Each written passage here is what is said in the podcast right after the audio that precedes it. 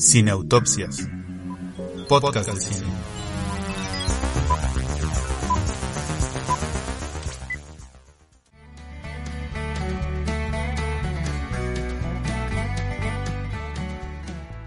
¿Qué tal amigos? ¿Cómo están? Bienvenidos al episodio número 59 de Cineautopsias, podcast de cine.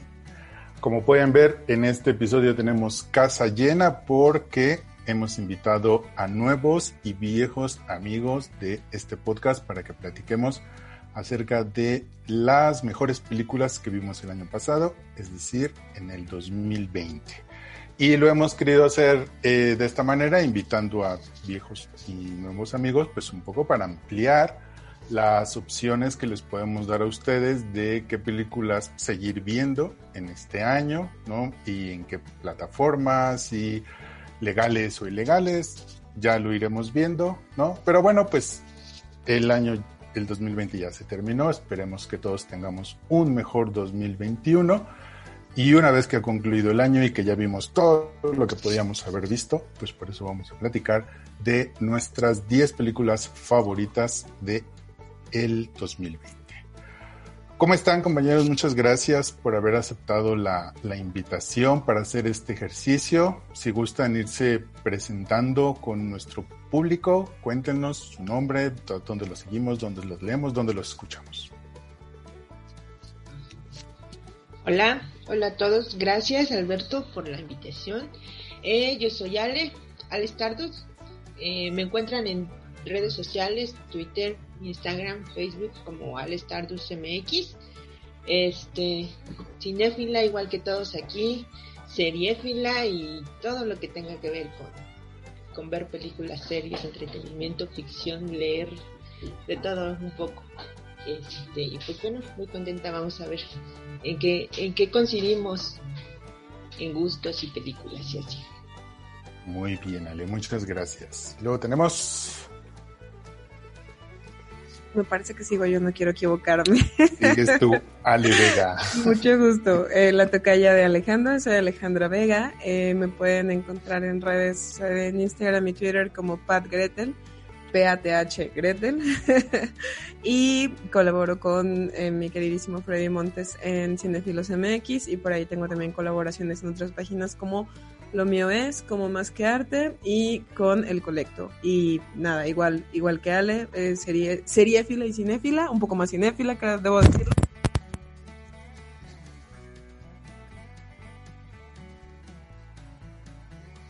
Ya te dejamos de escuchar, Ale.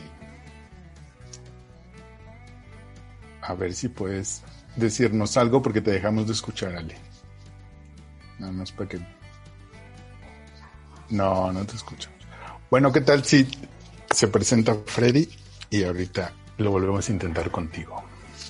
Mientras, chécale ahí si no se movió algo. Fue, fue un fantasma, un fantasma. No quiere que hable Ale. este, yo soy Freddy Montes. Este, en efecto, colaboro también. Ale y yo estamos ahí en arroba mxinéfilos. Y mi cuenta personal en Twitter es arroba Freddy Montes eh, cinéfilo por supuesto, como todos ustedes, no tan seriéfilo, tengo que decirlo, no soy para nada de ver series, creo que no es muy natural, no, no, no conozco mucha gente que no sabe de ver series, pero bueno, no soy muy, muy fan de eso, he visto 800 veces Friends y ya, de las demás no, no sé nada. Este, y pues bueno, eso es todo lo que tengo que decir. Y buen americanista, igual que Alejandra Vega, por lo menos, no sé aquí si nos vayan a correr, nos vayan a sacar o algo pero lo tenía que decir. Ah, bueno, muy bien. Sí, Enrique tiene tristes y amargos recuerdos del Club América, ¿verdad, Enrique? Eh, no sé de qué me estás hablando desde hace ya varios años, mi estimado Alberto. Mucho gusto a todos, yo soy Enrique Figueroa Anaya. Eh, Freddy, yo tampoco soy tanto de series, ¿eh? Fíjate que, ahí también este, estamos en, en ello y pues no por otra cosa, sino porque de repente pues el tiempo apremia y no, no da tiempo para, para todo, ¿no? Entonces uno se va enfocando en muchas cosas. A mí me gusta la música, me gusta la historia y bueno, obviamente me gusta el cine. Eh, estoy eh, colaborando en Cine Premier y en Cine Garage y también soy conductor de Cinemanet, Cinematempo y prontamente estaré dando el anuncio de un sitio en donde englobaré todo lo que estoy haciendo, enriquefigueroa.mx. Ahí estaré ya, yo espero finales de mes, dando ese anuncio en donde pues estaré haciendo un cúmulo de muchas cosas. Este año se viene, se viene muy potente y, me emociona mucho. Y no dejar de mencionar que Cinemanet es el podcast de cine más antiguo que tiene este país, eh, que ahí estás colaborando, Enrique. Y sigan a Cinemanet en sus redes sociales, escuchen sus, sus podcasts, porque la verdad es que es un podcast muy querido por todos los, los, que, hace, eh, los que hacemos este tipo de, de contenidos. Es un podcast que nos ha inspirado mucho. Así que bueno, pues ahí los pueden seguir. Gracias, Alberto. Bueno, vamos a comenzar. Vamos a hacer primero de eh, comentar cada uno de manera breve nuestras eh, las películas que más nos gustaron del número 10 al número 6 luego les tenemos ahí una cosa chistosona que se me ocurrió hace rato y luego ya iremos comentando de el 5 al 1 entonces si gustas empezar Ale con tu número 10 y nos vamos en el mismo orden por favor. Bien.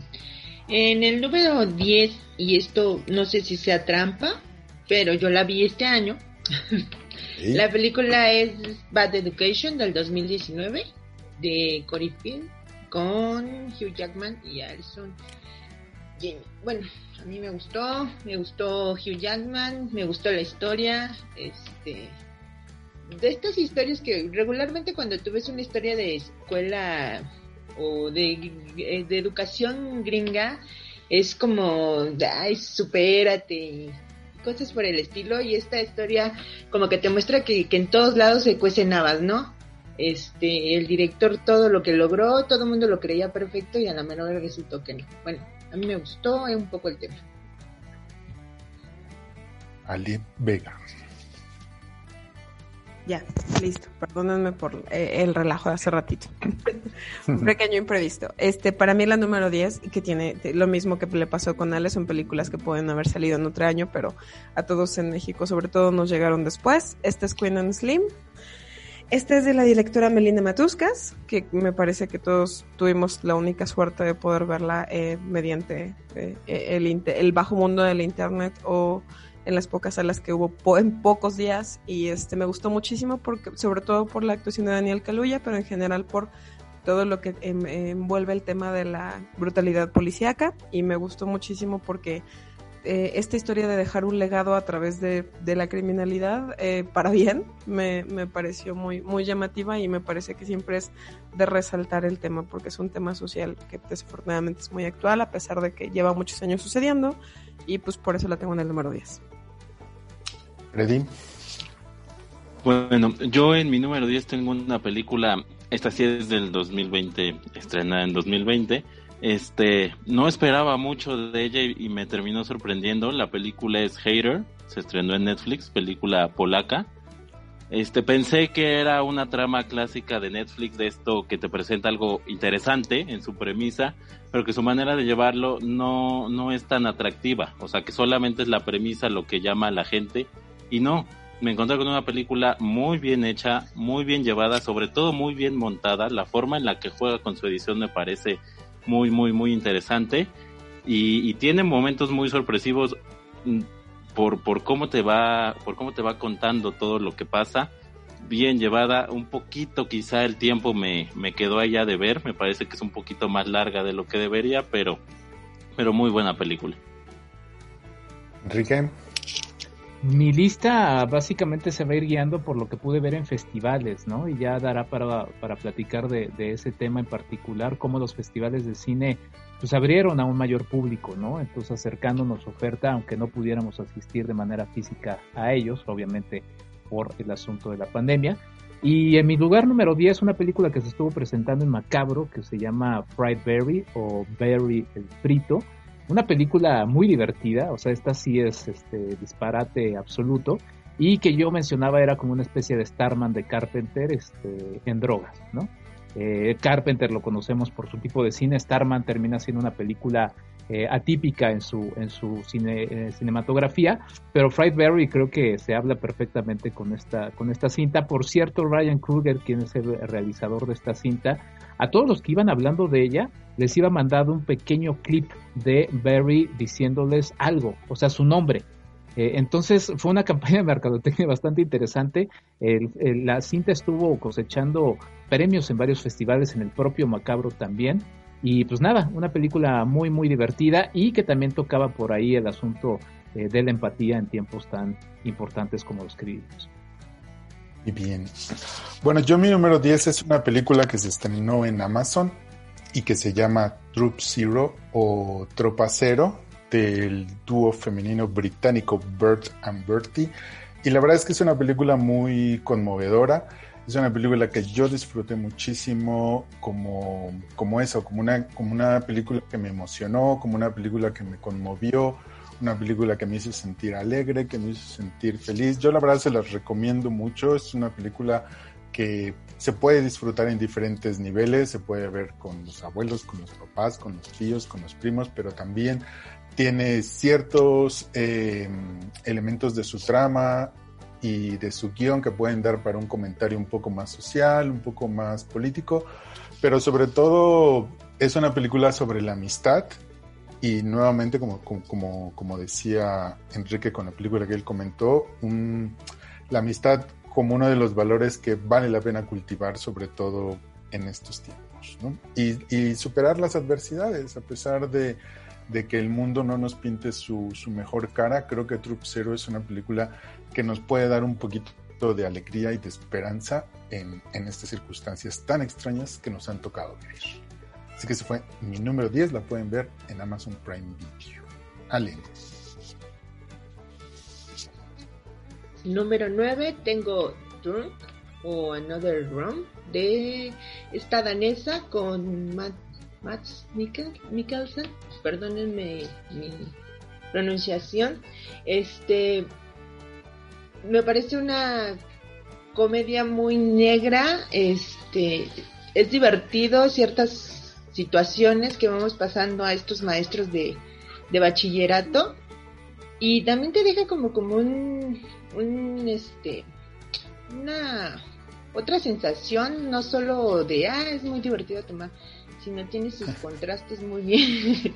muy eh, No es como una película de, ay, es bien divertido tomar y vamos todos a emborrachar. No tiene, tiene un, otra línea por ahí que sí te deja como, como pensando. Me gustó mucho y yo la encontré en los confines del internet. muy bien. Yo en la número 9 tengo una película alemana que se llama, bueno, en su idioma se llama Das Vorspiel. Acá la conocemos como La Audición, e igual como platicaba Enrique Figueroa, es de esas películas que solamente se encontraron en festivales, me parece. Muy buena, muy eh, interesante el, tema que plantea con respecto a la ambición de alcanzar ciertas cosas. Este es de la directora alemana también Aina Weiss y tiene aristas muy interesantes, digo, para no spoiler nada respecto a qué se tiene que hacer para alcanzar ciertos estatus en la, en la música y pues esto de lograr el máximo nivel. Está muy padre y espero que el próximo año llegue al cine aquí en México, pero sí es bastante recomendable. ¿Cómo se llama? En... La audición. La audición. Perfecto. Ready.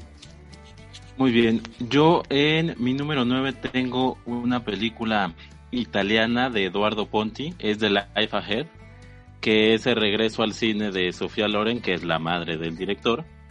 Y es algo bastante, bastante interesante. ¿Por qué? Porque es, sí podría decirse un testamento ya de Sofía Loren, porque está obviamente todo gira en torno a ella, su hijo la hace brillar totalmente.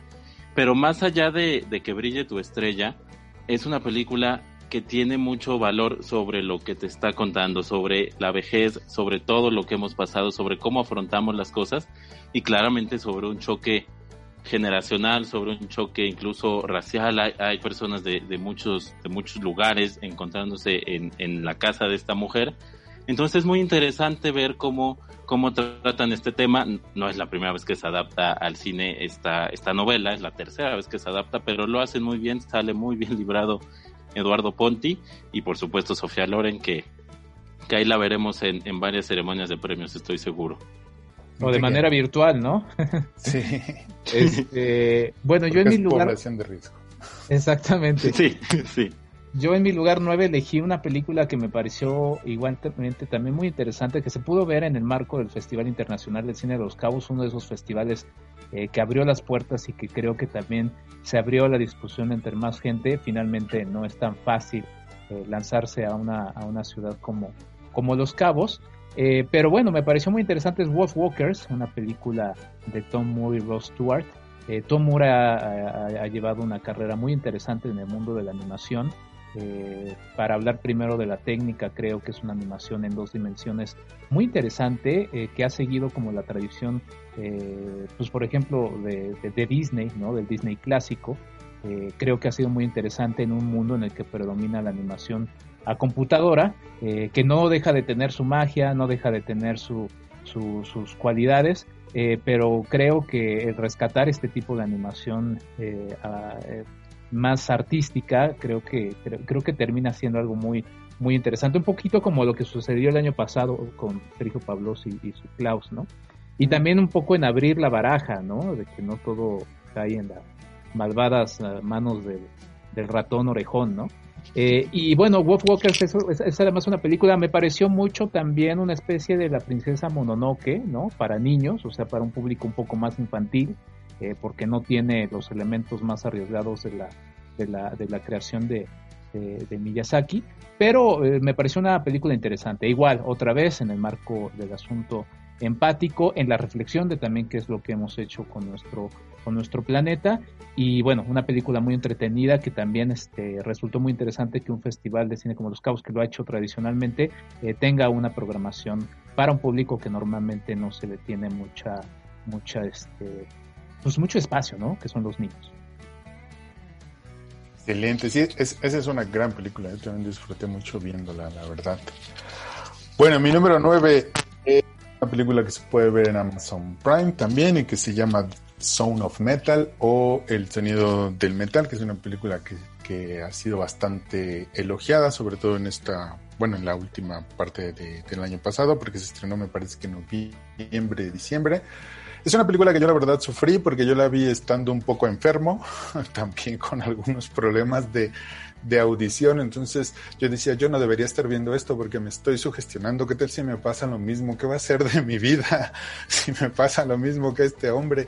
Pero la película pues nos narra esta, esta travesía emocional de este personaje que, que de un momento a otro se, se va quedando sordo y la música es su vida, entonces bueno, pues ahí está planteado ya, ya el conflicto, pero creo que lo, creo que, creo que lo mejor de la película no solamente es el actor, que, que lo hace muy bien, sino que logra llevarnos por su viaje emocional, por es, las diferentes emociones y las luchas internas que él tiene a partir de este evento en su vida, que es, que es quedarse sordo, hasta llevarnos a un lugar en donde no queda, no cabe la resignación, pero sí la aceptación. Y otra vez, ¿no? En el año tan loco que nos ha tocado, yo creo que este tipo de películas son, son un muy buen ejemplo de cómo enfrentar la adversidad.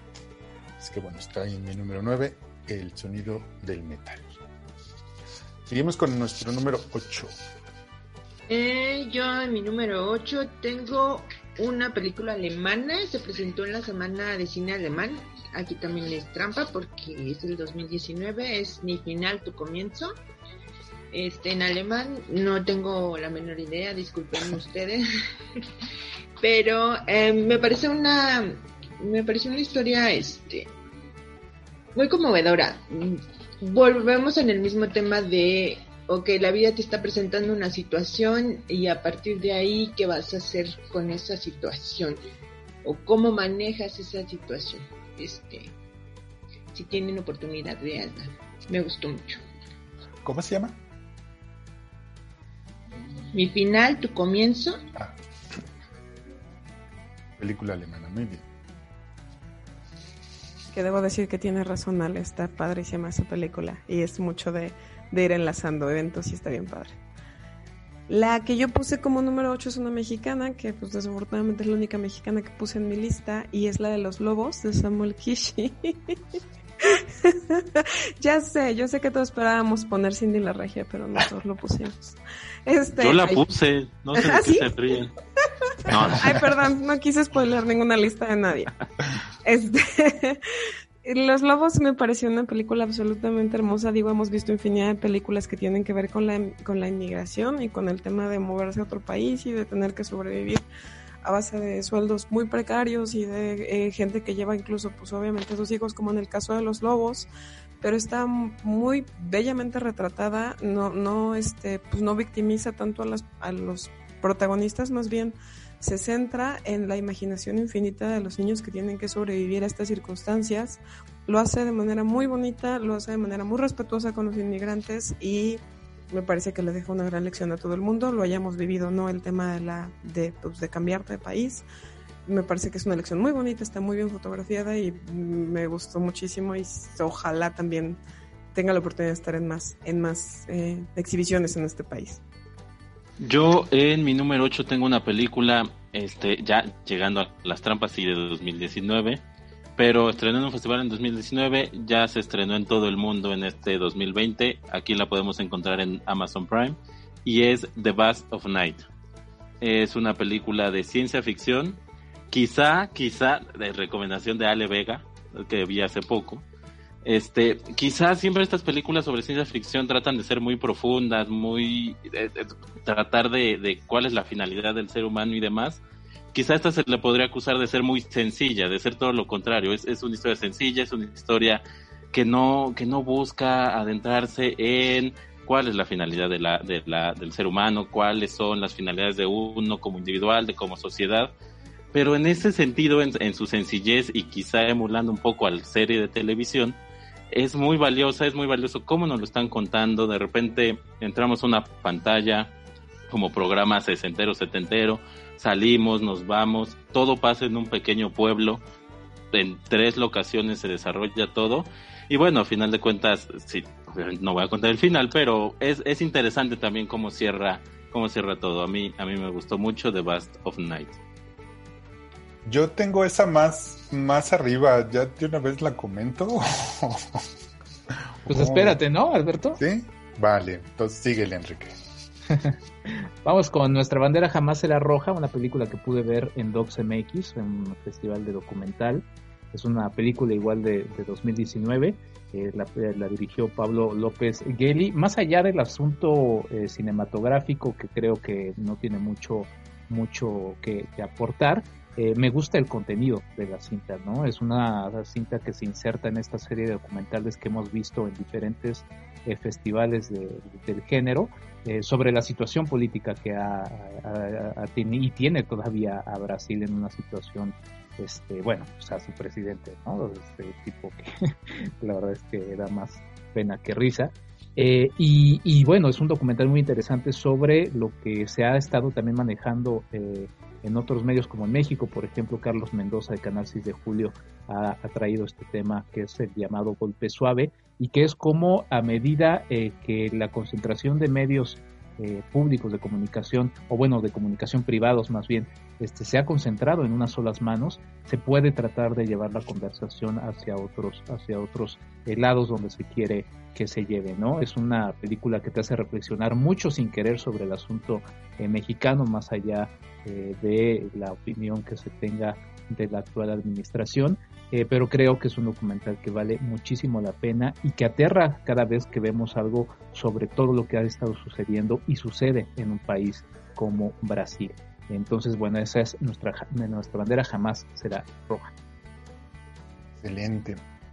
Yo en el número 8 también tengo un documental, es un documental mexicano que se llama Oblatos, el vuelo que surcó la noche de Acelo Ruiz Villanueva que pude ver a través de Film Latino y la verdad es que es un gran, gran documental.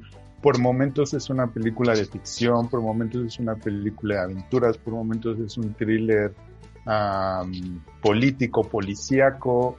Eh, y de hecho hace unos días otra vez estuvo exhibiéndose a través de Film Latino.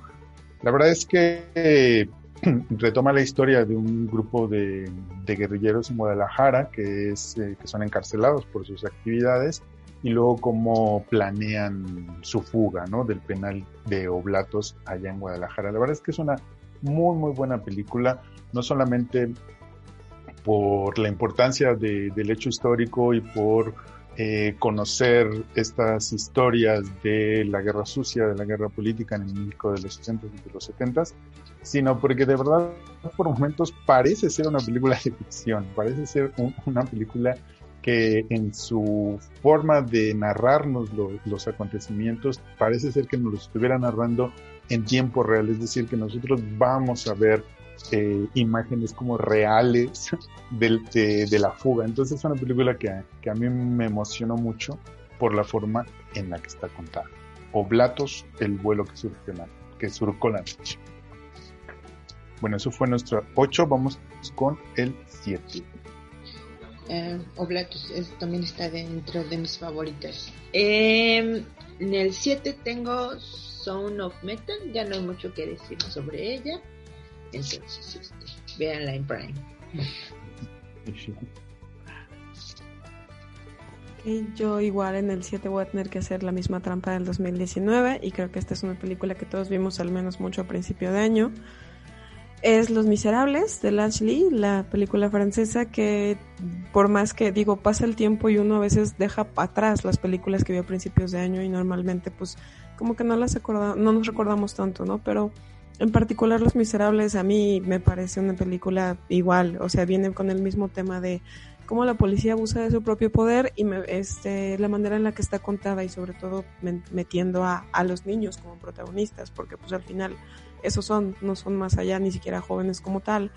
Este, me parece que eso es lo, lo que tanto recuerdo de esa película y lo que me parece tan valioso porque pues viene siendo el mismo mensaje, ¿no? Eh, la policía no perdona, no importa quién sea, no importa en qué país vivas, y eso me parece que sigue siendo súper importante. Y es una de las películas que por más que ha pasado el año y sigo viendo muchas cosas, esta no deja de salirse de mi cabeza y tenía que ponerla en la lista, entonces entra en mi número, ¿qué dijimos que es la 7? La de los miserables de Lashley. Este, es buenísima esa película, muy, muy, muy buena. Este, este, yo en mi número 7 vuelvo a, la plataforma más famosa quizá, vuelvo a Netflix.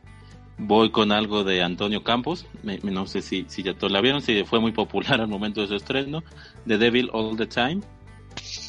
Eh, película muy interesante. Estas películas sobre varias historias, varios personajes, un gran elenco, yo soy, soy muy fan, me atrapan siempre porque es muchas historias, es ver muchas películas dentro de, dentro de pocas, y cuando está también llevado como, como esta, pues bueno, es, es un deleite. Todo está bien, este, todo está bien armado, todo está bien conjuntado, las actuaciones son, son brutales, y realmente te sientes ahí, el director logra ponerte en este lugar horrendo de Estados Unidos, con esta gente, la mayoría horrenda, pero poco a poco vas entendiendo muchas formas, el por qué, el, mucho, mucho sobre ellos y es muy, muy interesante de Devil All the Time.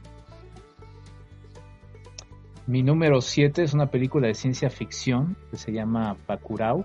Es una película que conecta un poco con lo que mencionaba Freddy sobre el asunto de la ciencia ficción eh, sencilla, ¿no? Eh, y también que nos da muestras de cómo, a pesar de no tener, este, como en el, ejemplo que pusieron, eh, un gran presupuesto, se puede contar una historia de género sin mayor problema, ¿no? Es una película que se lleva a cabo en Brasil, de Clever Mendoza Filo y Juliano Dorneles, y que también nos habla de, este maldito capitalismo, ¿no? Eh, hace una denuncia muy interesante al respecto y creo que es una película muy bien llevada. Eh, yo quería añadir también algo un poquito a lo que ha estado saliendo porque esta película también fue de 2019. Normalmente los listados es complicado, ¿no? Porque entre lo que se ve en festivales y luego se espera que se estrene y luego no se estrene es un poquito complicado siempre elegir qué es lo mejor o las favoritas del año, como fue en mi caso, elegir las que para mí fueron las favoritas.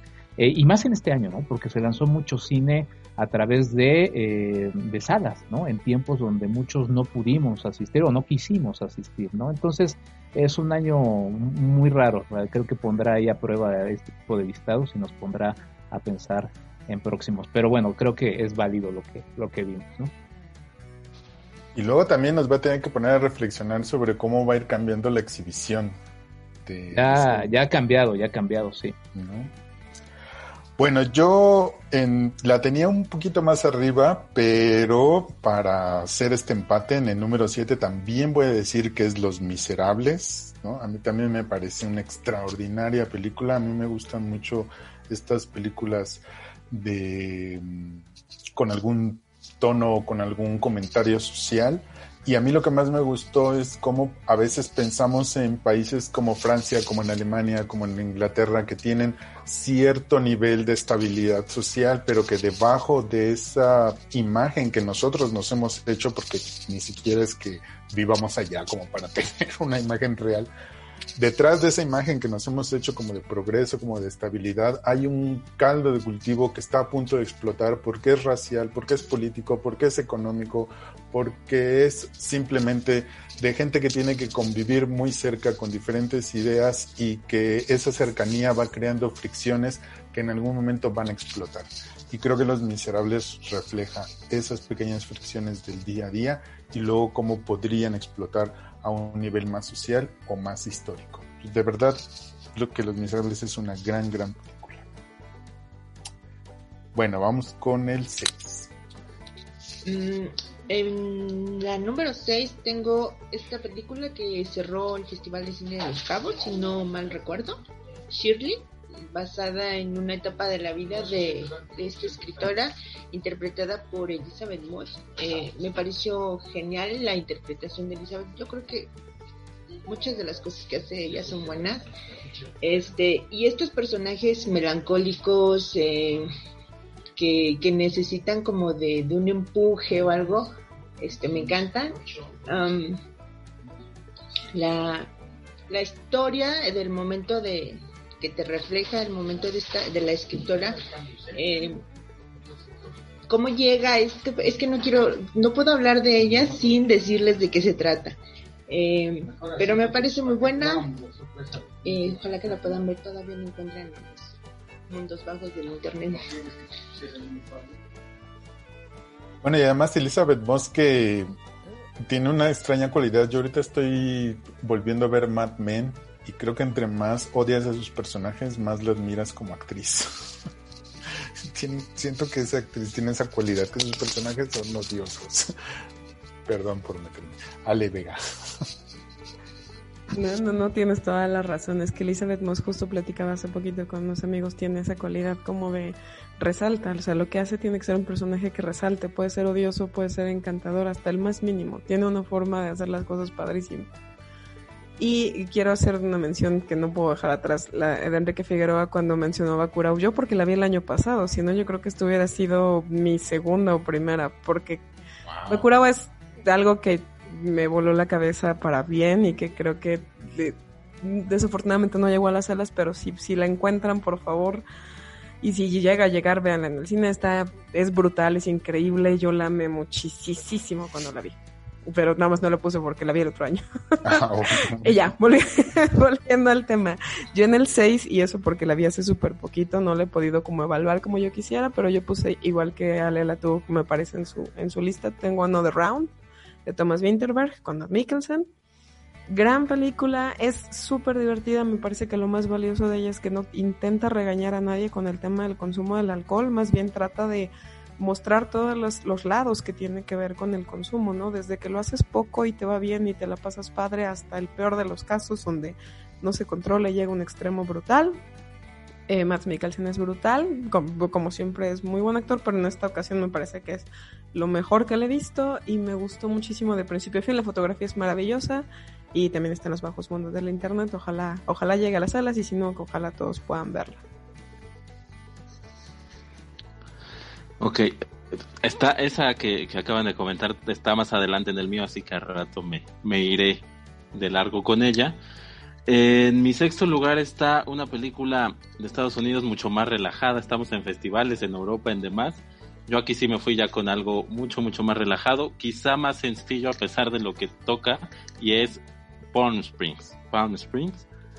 Este, no sé si la han visto, una historia sobre bucle, el bucle temporal pero muy divertida, muy bien llevada y además, fuera de, de, los de la comedia que pueda tener consigo, es interesante porque nuevamente nos metemos en los personajes y trata de contar algo. O sea, sí trata de tener un mensaje, o lo tiene, más bien no trata, tiene un mensaje sobre estas dos personas, sobre cómo afrontar la vida, que te puedes ir hasta, hasta lo más profundo. ¿Por qué estamos vivos? ¿Qué nos mantiene vivos? Porque los dos protagonistas tienen ideas muy distintas. Una, una es muy hacia adelante, o sea, ver hacia el futuro, y el otro en una zona de confort y cada quien expone sus puntos, cada quien expone sus formas y lo hace, lo hace muy interesante. Es un ejercicio que, me llamó mucho la atención y ahí está, Palm Springs.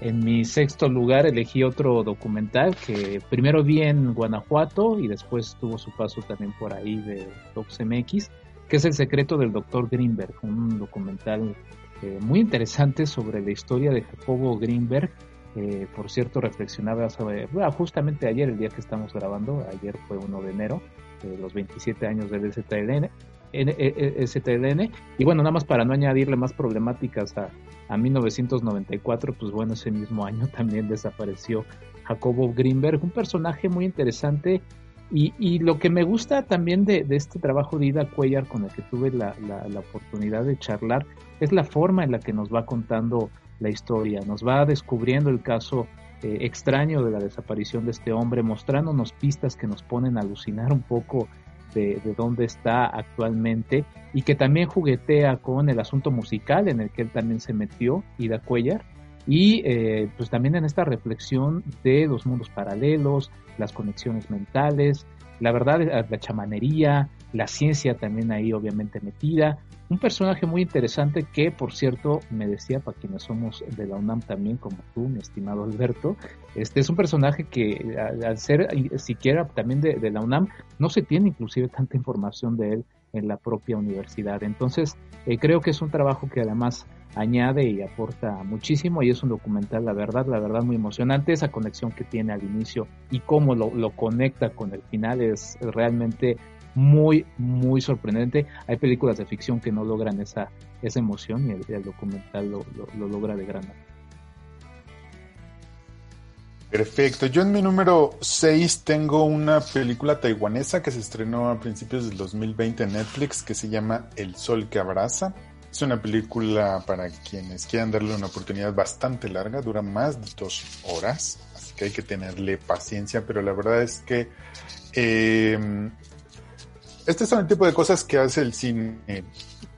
Yo tuve que buscar en el mapa dónde estaba Taiwán, la verdad, ¿no? Para más o menos ubicar dónde estaba viendo yo esta historia, porque no, no, no, no encontraba muy bien qué es lo que estaba pasando. Pero esto es lo que hace el cine, que de los lugares más lejanos, de las historias que de gente que parece no tener que ver algo contigo, te llega, te llega emocionalmente y conectas con sus personajes, conectas con sus problemas, conectas con esa vida cotidiana que no parece tener mucha importancia porque hay eventos históricos como que son que, que, sobrepasan la, la, vida diaria, pero que es la vida diaria de nosotros, de las personas comunes y corrientes, normales, las que tenemos que estar aquí padeciendo alegrías y penas. Y el Sol que abraza es una película que refleja precisamente las alegrías y las penas de una familia taiwanesa de manera muy cotidiana, de manera muy sencilla y que no tiene que ser un discurso ni sobre el dolor, ni sobre la muerte, ni sobre la historia, ni sobre el duelo, pero que sí tiene todas esas emociones en cada uno de sus personajes. Entonces la película se llama El Sol que abraza y ustedes la pueden ver en Netflix. Bueno, vamos a hacer rápidamente una cosita que les pedí que pensaran. ¿Cuál es la peor película que vieron antes de pasar este al, a, los, a nuestros cinco primeros lugares? A ver, díganme, ¿cuál fue la peor película que vieron en el año? Esa que dijeron, regrésenme estos 90 minutos de mi vida, por favor, o más. O que se fueron a lavar los ojos así con cloro, toda la cosa. Este, bueno, voy a empezar yo fue difícil porque en realidad consumí a, propósito de esto de que teníamos más a la mano festivales y muchísimo, o sea, ya no, la oferta no solo era plataformas, sino ya tenía muchísimo más contenido a la mano, entonces fue difícil porque pues sí, agarrabas y decías esto, esto, esto, esto. No, no había como que tiempo de ver algo así que digas, pero cometí el error de ver.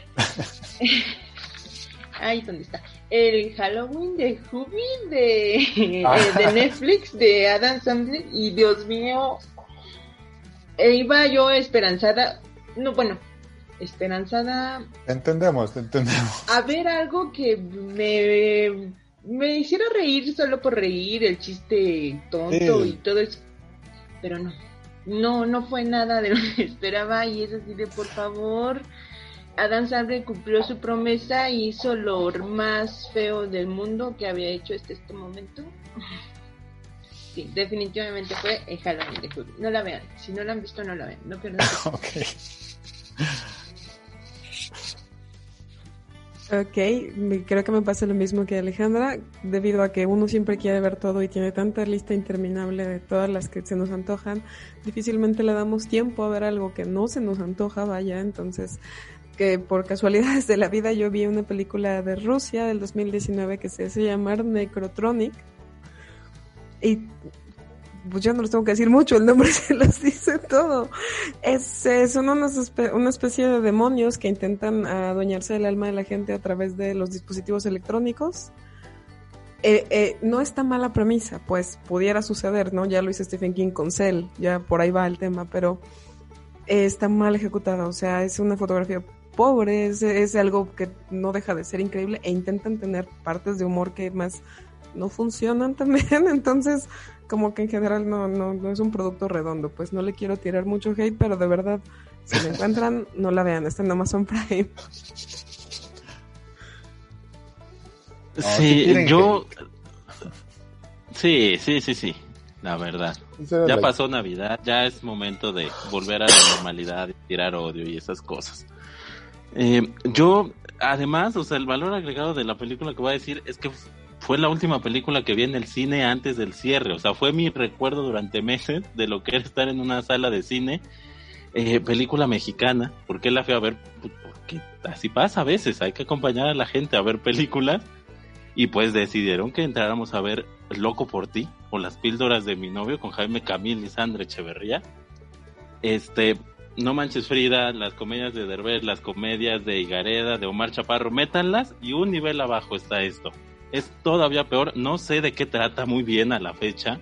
No, no, no tengo como muy claro qué es lo que querían decir. Este, que, que, no sé, no tengo idea.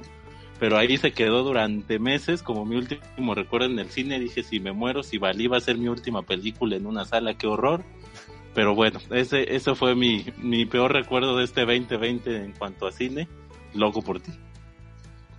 Loco por ti que yo, yo, también la vi, no fue mi último recuerdo, mi último recuerdo fue un documental sobre Frida Kahlo, pero eh, eh, sí, fíjate que esa pareja, Freddy, entre Sandra Echeverría y Jaime Camil, no conectaba. Y mira, la verdad es que hay películas para todo público, Jaime Camil, eh, cada quien podrá pensar lo que sea de él, creo que en algunas veces puede ser simpático, pero Sandra Echeverría es una tabla, o sea, la verdad es que no tiene nada de simpática y quizá fórmulas como Marcha Parro, Marta y Gareda, por más allá que a mí tampoco me, gustan sus películas, pues se entretienen al público al que van. Esta la verdad es que no tenía química de nada, ¿no? Pero bueno, eh, yo quiero comentar dos películas en esto que mencionaba Alex Tardos, de cómo antes podíamos darnos el lujo, o quizá también estábamos obligados a ver películas que iban pasando por la cartelera sin pena ni gloria.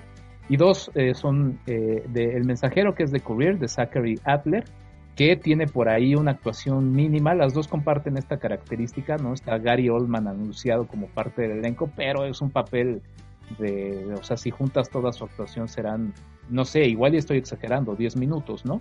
Y el otro, que además esta película me dio mucha, mucha risa justamente en esto que mencionabas, Alberto, que se llama en inglés Ten Minutes eh, eh, Gone, o sea, como 10 minutos que se fueron, y no, o sea, la verdad se te van todos los minutos que dura la película, o sea, la promesa se queda corta, ¿no? Y en esta película también está anunciado en el cast este Bruce Willis. Pero estas dos películas, ajá, comparten lo mismo, o sea, son de estas películas en las que seguramente llegaron con Gary Oldman y con Bruce Willis y les dijeron, oye, te pagamos tanto. Este, ellos dijeron, nada más, ajá, sí, un billetazo, pero nada más fueron un par de horas a, grabar sus escenas y sus papeles son mínimos, pero en la promoción de las películas, ah, eso sí, ¿no? Están en el póster y ya te van jalando, pero no los ves en ningún momento. Terribles, terribles eh, películas. Pero bueno, esto fue antes de la, de la pandemia, entonces bueno, ese, ese es un recuerdo de cómo funcionaba todo y bueno, no sé, habrá que ver cómo cambia. Habrá que ver cómo cambia. Yo la peor película que vi en, eh, el año pasado fue La Red Avispa, que se estrenó en Netflix. yo odié La Red Avispa con todo mi corazón, todavía la sigo odiando, la odiaré por muchos años más.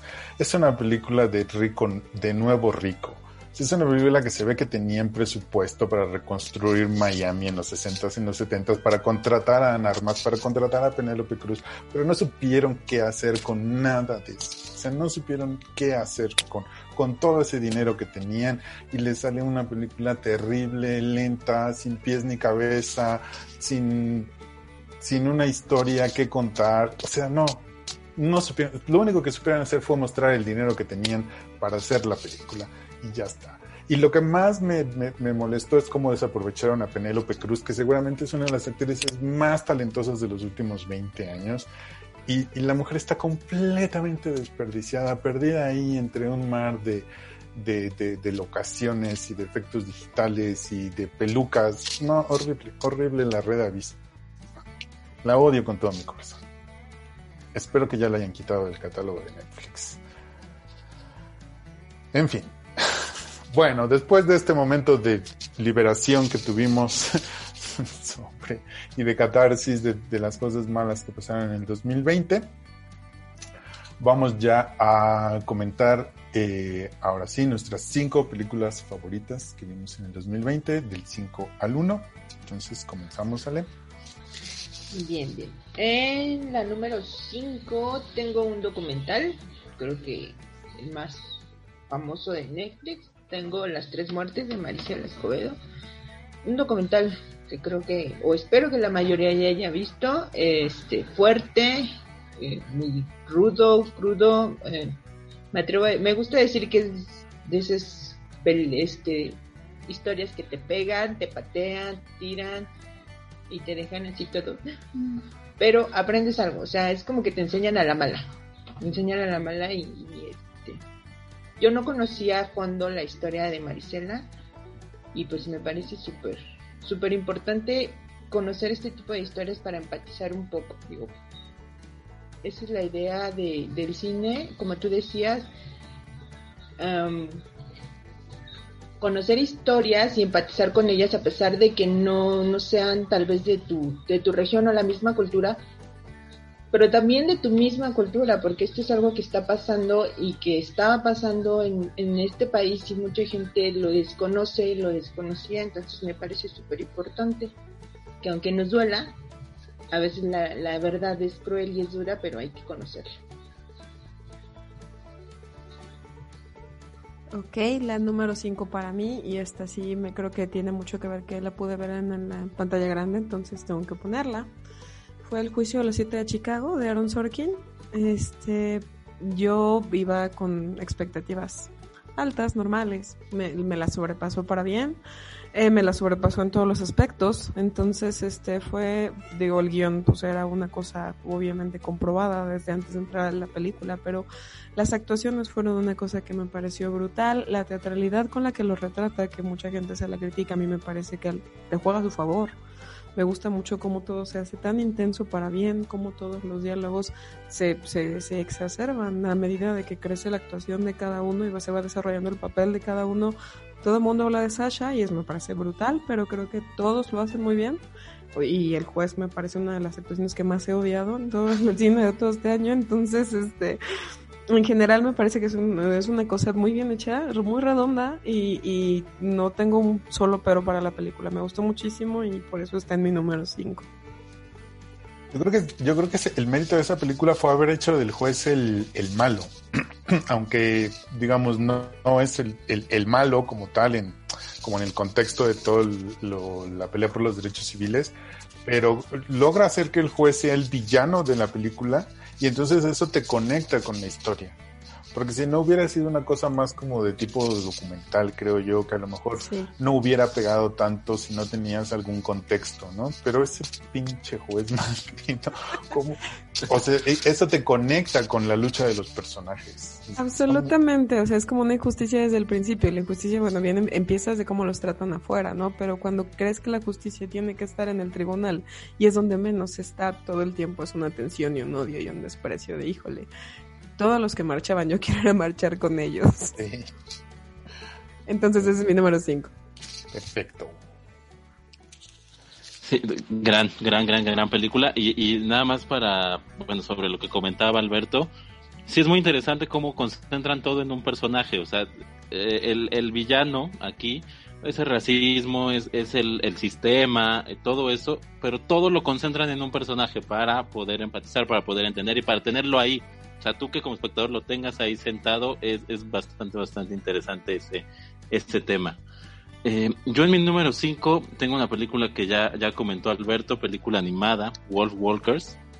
Eh, me parece eh, una gran, gran película superior a lo que hizo Pixar. Ya no se trata de tirar la Disney en este podcast, pero a mí no, no, no me terminó encantando. Ah, ¿no se trataba de eso? Pues no oficialmente. Parece vamos a hacer otro. A ver, quiero estar. El que sigue es de eso. Eh, gran película, muy interesante lo que cuenta. Sí, su animación no es de los grandes estudios, claro está. No vas a ver el, la famosa tela de la, de la ropa que se desgasta, que tiene Pixar y demás. Pero es muy bella, visualmente es bellísima esa película. Tiene tomas, vamos, cuadros que podrías colgar hasta en tu casa. Es de verdad hermoso lo que estás viendo. Y la historia que te cuenta es muy, muy valioso. Claro, un poquito más hacia los niños no como estas películas más independientes que a veces tratan de, de decir no toda la animación es para niños, este sí arropa a, a, los más pequeños, no descuida a los adultos, tiene mensaje para todos, tiene una historia bien construida, muy, muy, muy bien armada. Y si, vamos, si le quitas la animación y lo haces una película de fantasía, todo mundo te la compra y, y todo mundo la, la estaría o sea, super premiando. ¿Por qué? Porque la historia es muy valiosa a ver cómo le va en, en, la temporada de premios a esta película. Yo me imagino que bien. Pero ahí está mi número 5, Wolf Walkers. Se lo había mencionado Enrique. Sí, sí, sí, sí. Depende de qué temporada de premios, ¿no? Porque con eso de que los Oscars lo abrieron a, al público o a, los votantes en general y no a, a, los especialistas en el tema de animación, eh, temo por ahí que se vaya otra vez a la más popular, que en este caso sería Soul de Pixar, ¿no? Pero bueno. Que también los expertos hacían lo mismo, entonces. Los Oscars son muy de, de, Pixar y de. Pues es que se quieren ir a trabajar a Disney, digo, no los culpo, ¿no? Pero bueno. Este, bueno, yo quería mencionar algo sobre lo que decía Tardos de las tres muertes de, de Maricela Escobedo. Creo que es un documental que vale muchísimo, muchísimo la pena. Ah, en el uso de, del dron genérico en muchas de las películas mexicanas en donde nada más está utilizado para no sé para qué, o sea, eh, eh, aquí hay una escena que me parece poderosísima, ¿no? En la que se nos van mostrando las, las muchas tumbas eh, de todas las muertes eh, por feminicidio que ha vivido este país y que también nos pone a reflexión un poco de este parón en seco que tuvo la lucha feminista en México y bueno, a nivel mundial, pero sobre todo en México, eh, porque justamente la última marcha, muy eh, multitudinaria, había sido la marcha feminista, creo que venía con un eh, arrastre muy importante eh, de fuerza y pum, la pandemia la para y creo que ahí hay una cosa que está muy, muy, muy detenida, hay que hacer una reflexión sobre esto y bueno, obviamente el trabajo de eh, las tres muertes de Maricela Escobedo vale mucho la pena de Carlos Pérez Osorio. yo me voy con otra animación que no es para niños, eh, y porque normalmente siempre se nos, se nos hace pensar que la, animación se ha usado, sí, para, para, para, los niños, pero hay mucha animación que no es para niños. Y esta es Buñuel en el laberinto de las tortugas de Salvador Simó. Digo, yo la presentaría sin mayor problema a, a los niños, pero bueno, es una animación más bien pensada para un público juvenil, eh, adulto, y que me parece que da un aporte muy interesante. Primero, está, está basada en una novela gráfica, entonces acompaña muy bien el mundo eh, de Buñuel con toda eh, su fantasía, que creo que va muy bien acompañada eh, con, el, con, la, con animación. pero sobre todo el asunto de presentar la historia de un mecenas, amigo, productor como Ramón Asín, a quien termina siendo un homenaje la película, creo que termina abriendo la conversación a algo que normalmente, y creo que en estos días y meses que vendrán, tomará mayor, este, mayor importancia, sobre cómo es tan importante el artista, el creador, como el que lo respalda, ¿no? Y sobre todo en tiempos como los que vivimos, donde lamentablemente, bueno, en, actualmente se, hacer cine se ha, se ha hecho un poco más barato, ¿no? Se ha hecho películas con celulares, pero en, en los años de, de, Buñuel, sin haber tenido el apoyo de un hombre como, como Asín, a quien trata con la punta del pie a lo largo de la, de la historia, que termina siendo muy interesante su relación, eh, me parece una película muy entrañable de amistad y sobre todo reflexión sobre este tema Buñuel en el laberinto de las tortugas, que esta, por ejemplo, estuvo presente en la muestra internacional de cine de la Cineteca Nacional, que solamente se pudo ver de manera eh, física. Entonces, quizá eso también hizo que no mucha gente la pudiera ver. Esperamos que en próximos eh, meses se pueda ver en línea Perfecto. Yo en el número 5 voy también un poco en, en la línea de Alex Stardust. Eh, yo, eh, por ejemplo, comentando un poquito más lo de Maricela Escobedo, creo que es un documental que permite reactivar la conversación sobre los feminicidios, sobre la, importancia de reflexionar sobre la sociedad patriarcal en la que estamos, ¿no? Porque precisamente, como dice Enrique, esa conversación se había que se quedó paralizada por la cuestión de la pandemia y creo que recomendar y ver el documental de Maricela Escobedo reactiva esa conversación, aunque sea, digamos, en un, en, en un círculo pequeño de quienes podamos haber visto la, la película. Pero bueno, en ese, en ese mismo tenor, yo en mi número 5 tengo un empate. Y tengo un empate porque yo no recuerdo dónde vi Familia de Medianoche, pero estoy seguro que la vi el, el, el año pasado. O sea, yo la vi en algún lugar en el 2020 pero la verdad es que no recuerdo dónde la vi. Y la, pero no la quise dejar fuera, pero la puse en empate con otro documental mexicano que se llama El Guardián de la Memoria, que creo haber visto en Filming Latino también, en, en, en algún ciclo de, del Ariel, me parece, que, que, por eso las pusieron ahí. Bueno, el, el, entonces mi número 5 es un empate entre El Guardián de la Memoria de Marcela Arteaga y Familia de Medianoche de Luke Lorensten, que por cierto en Cinemanet hicieron un, un programa entrevistando a, su, a, dos de sus productoras de, de la película.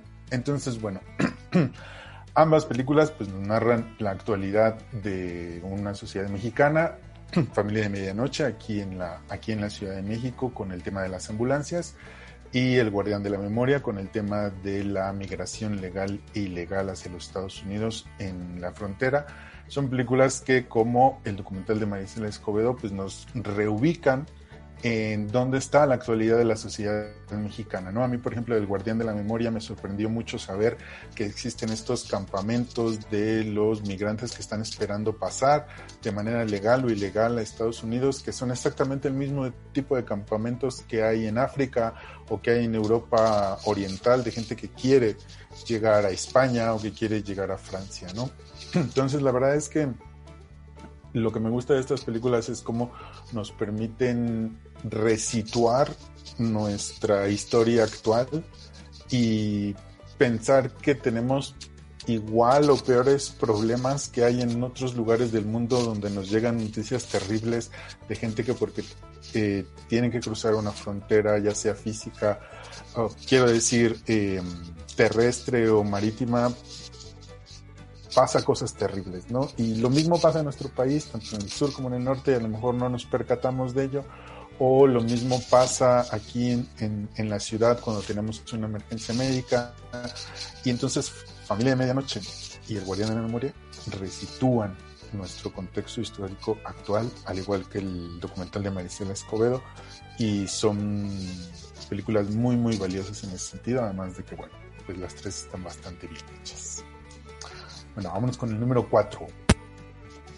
Eh, un poquito antes de decir el número 4, eh, El Guardián de Medianoche sí es, un documental. Me gusta decir que, ah, que es no es necesario, gracias a estos documentales, no es necesario que eso de nadie escarmienta en cabeza ajena, o sea, no es necesario que te pase para que puedas empatizar y decir, ok, aquí hay un problema.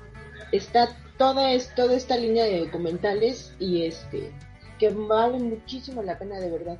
El Guardián de la Memoria creo que lo vi en Documenta, en film latino, y después en la en el periodo que puso, pusieron los Arieles para ver todos los nominados. Este, bueno, siguiendo en la misma línea, ahora sí, mi número 4, este, sin señas particulares de Fernanda Valadez. Eh, igual, te retrata de una manera preciosa algo bien feo que sucede en nuestro país. Eh, no hay mucho que decir para no spoilear, no me gusta, si me suelto ya les conté toda la historia, pero de verdad véanla, es una historia de amor, de, de un amor de estos de mamás incalzable tipo Marisela Escobedo y este y que igual te sitúa en dónde estamos, qué estamos haciendo, qué está pasando, o sea, hubo este año que terminó fue un momento bien largo para, para analizar todo eso y gracias al cine y a todo esto podemos hacer eso y tuvimos esa oportunidad de ver en dónde estamos parados.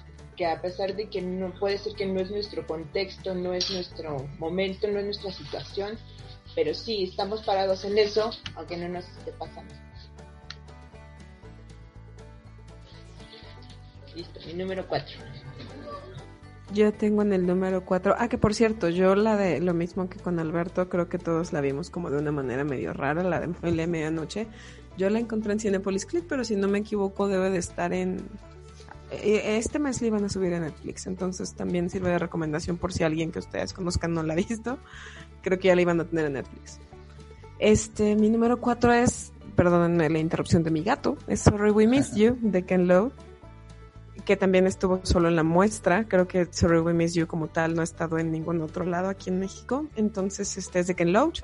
Y pues trata brevemente acerca de pues, la clase trabajadora, como es su cine, este, y trata específicamente de eh, un padre de familia que es mensajero y una madre de familia que es este cuidadora de adultos mayores y cómo no les alcanza el dinero, cómo es complicado su vida diaria y cómo esto afecta a sus hijos. A mí me pareció sumamente enternecedora y sí lloré en varios momentos de la película porque pues sí retrata como muy fielmente estos, estos trabajos tan precarios y tan difíciles de, sobrellevar con temas de horarios, de pagos, de los jefes eh, y puede ser una situación que pasa en cualquier país. Que ustedes puedan imaginarse, esta película aplica para cualquier país y para cualquier situación laboral de gente que está en la clase media baja terrible, es muy triste, tiene un final muy complicado, está muy buena y ojalá llegue a salas y si no, pues allá en los bajos mundos del internet. Está padrísima, es Sorry We Miss You. Muy bien, yo en mi número 4, ahora voy a repetir algo que dijo Ale Vega, yo tengo el juicio de los siete de Chicago en, mi número 4 de Aaron Sorkin como guionista, bueno, todos sabemos que es maravilloso, maravilloso, maravilloso. Quizá las dudas estaban en qué iba a poder hacer como director. Ya había tenido una primera aventura, había salido por ahí medianamente bien librado. Pero aquí, bueno, demuestra que ha aprendido algo. Quizá le falta ajustar ciertas, ciertas cositas, pero ya aprendió mucho también de cómo hacer cine detrás de la cámara, por supuesto, en, en los en los escritos, que es lo suyo, y ahora se hace de una historia interesante, él sabe cómo hacerla interesante a través de, a través de los diálogos, y con la cámara, con ayuda de sus actores y con ayuda del extraordinario montaje que tiene esta película, bueno, nos lleva a un viaje por un, por un momento de la historia importante, pero que mucha gente no, no tenía como muy, muy presente, como que pasó un poco y otros problemas sociales en Estados Unidos le han ganado la conversación, pero bueno, ahora regresa y creo que aquí creo que aquí se queda, además en un, en un momento importante sale la película, o sea, donde tiene repercusión en, el, en lo que está pasando actualmente en Estados Unidos. Entonces, bueno, una, una gran, gran película, muy bien hecha en, en todos sentidos, creo que no hay... Mi único pero, el mío sí es Eddie Redmayne, a mí no me gusta cómo actúa Eddie Redmayne, me parece que aquí tampoco lo hace bien, pero de ahí en fuera todo está bien, todo está bien. Voy a revelar una trampa que se, se develará en unas próximas semanas, porque en Cinemanet también tocará hacer un ejercicio de las 10 películas, y estoy persiguiendo sin señas particulares eh, de Fernanda, eh, con ayuda de la propia Fernanda, porque no la pude ver en el marco de Morelia, y por lo que he escuchado y demás, seguramente se colará. Eh, pero pues ahorita no puedo hablar de ella porque pues no he hablado, no la he visto, entonces pues, pero seguramente, seguramente he escuchado cosas muy positivas de ella. Pero bueno, en mi número, mm, ay, ¿cuál estamos? En la 4, ¿verdad? 4, 4. Eh, voy a hablar de Shiva Baby, que quiero, oh. justamente no pude seguir el Festival de Morelia porque me tocó esto, igual no, no tiene nada que ver, o sí, eh, porque me cambié de casa. Entonces, al cambiarme de casa, tocó que si la taladrada y donde estoy era instalación de nuevos departamentos, había, había un ruidero. Súmenla a eso, lo que platicábamos antes de la grabación, que seguramente los caninos iban a empezar a ladrar, entonces una chihuahua que tengo por acá, que le mando un abrazo, es mi querida Agnes, empezaba a ladrar. Entonces, en ese estrés, en una mañana, me senté a ver Shiva Baby de Emma Seligman y me quería arrancar los pelos. De hecho, ya no tengo pelo, eh, fue justamente gracias a Shiva Baby, una película que te mantiene muy estresado a lo largo de los 77 minutos que dura. Eh, la peor pesadilla, ¿no? Una chica que se despide de, un amante eh, para irse a otra cosa a la que no le dice y pum, de repente cae en la situación más inesperada y sucede otra y sucede otra y sucede otra y así no te deja ni hasta el final, porque hasta el propio final te sigue, te sigue estresando. Una película muy entretenida eh, y que bueno, jamás voy a olvidar justamente por la forma en la que la vi, que también se vuelve en una particularidad de cómo hemos estado viendo cine en estos, en estos días. Así que bueno, ahí está Shiva Baby, que por cierto fue parte también del Festival de los Cabos. Y el personaje del papá en esa película, que es, el, lo que le llaman el comic relief, pero que también te hace que entres en esa tensión de la situación y de la historia de esta chica. Sí, la verdad es que es, una película que, que se disfruta mucho por el, el, el, estrés emocional en el que te pone, ¿no? Yo creo que ese es uno de sus principales méritos. Bueno, yo en, el número 4 puse Cinco Sangres de Spike Lee. Me parece que es una película que a ver, lo primero que, me gusta es la frontalidad que tiene Spike Lee para abordar el tema de la, de la, cuestión racial y de, y de, la violencia y de la violencia estructural hacia los afroamericanos. Y él va de eso y no tiene por qué mentirte, no tiene por qué ocultarlo y te lo dice frontalmente. A veces puede estorbar un poquito a la narración, así digamos a la simple y sencilla narración cinematográfica. Pero la otra cosa por la cual disfruté mucho Cinco Sangres fue porque también creo que es un ejercicio de revisión del mismo cine de aventuras. Me recordó mucho esta película que ahora se me está yendo el nombre, la, mm, que es con Humphrey Bogart el Tesoro de la Sierra Madre. Me recordó mucho El Tesoro de la Sierra Madre, que es uno de los grandes clásicos del cine norteamericano. Entonces también Spike Lee muestra esa, esa beta cinéfila que él tiene en Cinco Sangres, más el discurso político, más las actuaciones de, de los actores que realmente están bastante bien yo creo que Cinco Sangres es una película que se disfruta en, en diferentes niveles, tanto en la parte como una película de, ficción que hace eco a otras grandes películas del cine norteamericano, pero también en su, en su comentario social y también como revisión de cómo estamos viendo eventos históricos importantes como la guerra de Vietnam luego de tantos años. Una de las cosas que más me llama la atención es que van a un lugar que es como una especie de restaurante discoteca que se llama Apocalipsis Now. Apocalipsis Now, que también es otra de las vacas sagradas del cine, ¿no? Y que una discoteca que es lo más banal y lo más etéreo que hay en el, en el mundo en Vietnam, que se llame Apocalipsis Now, creo que no es, no es un, un detalle menor dentro de la película que aprovecha también para hacer un poco esta revisión histórica de cómo han, cómo los símbolos que, que, para muchas generaciones pueden ser importantes, ¿no? Como Vietnam, como la guerra, como una película como Apocalipsis Now, como El Tesoro de la Sierra Madre, hoy a lo mejor ya no son tan importantes. Entonces, bueno, por eso me gustó mucho eh, Cinco Sangres de Spike Lee y ese fue mi número 4. Vamos con el número 3, compañeros. Bueno, eh, mi número 3 tengo otra película eh, de Los Cabos. Creo que Los Cabos nos trajo muy buenas películas este año.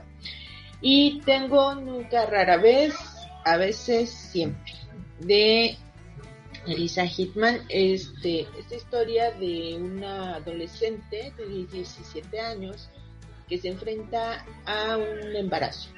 Entonces, este, viene cómo lo asimila y todo el viacrucis que tiene que hacer después de haber tomado su, decisión de tener o no tener a este bebé. Pero además también te cuenta una historia de trasfondo que es este cómo viven este cómo vivim, cómo viven las mujeres bueno vivimos eh, ciertos tipos de, de violencia así muy muy pequeñitos microviolencias este y te, te va mostrando su entorno de, de auto. Eh, me parece genial eh, cómo lo va haciendo de una manera muy sutil porque si si no pones mucha atención puede ser que todas estas micro sí microviolencias se te pasen desapercibidas porque lo hace de una manera muy, muy, muy sutil. Este, muy buena película, muy, pues nuevamente, que te haga reflexionar, una película que te hace reflexionar. Y número 4.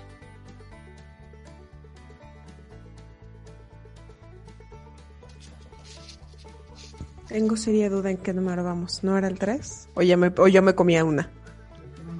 Cierto, era mi número 3. ¿Es la 3?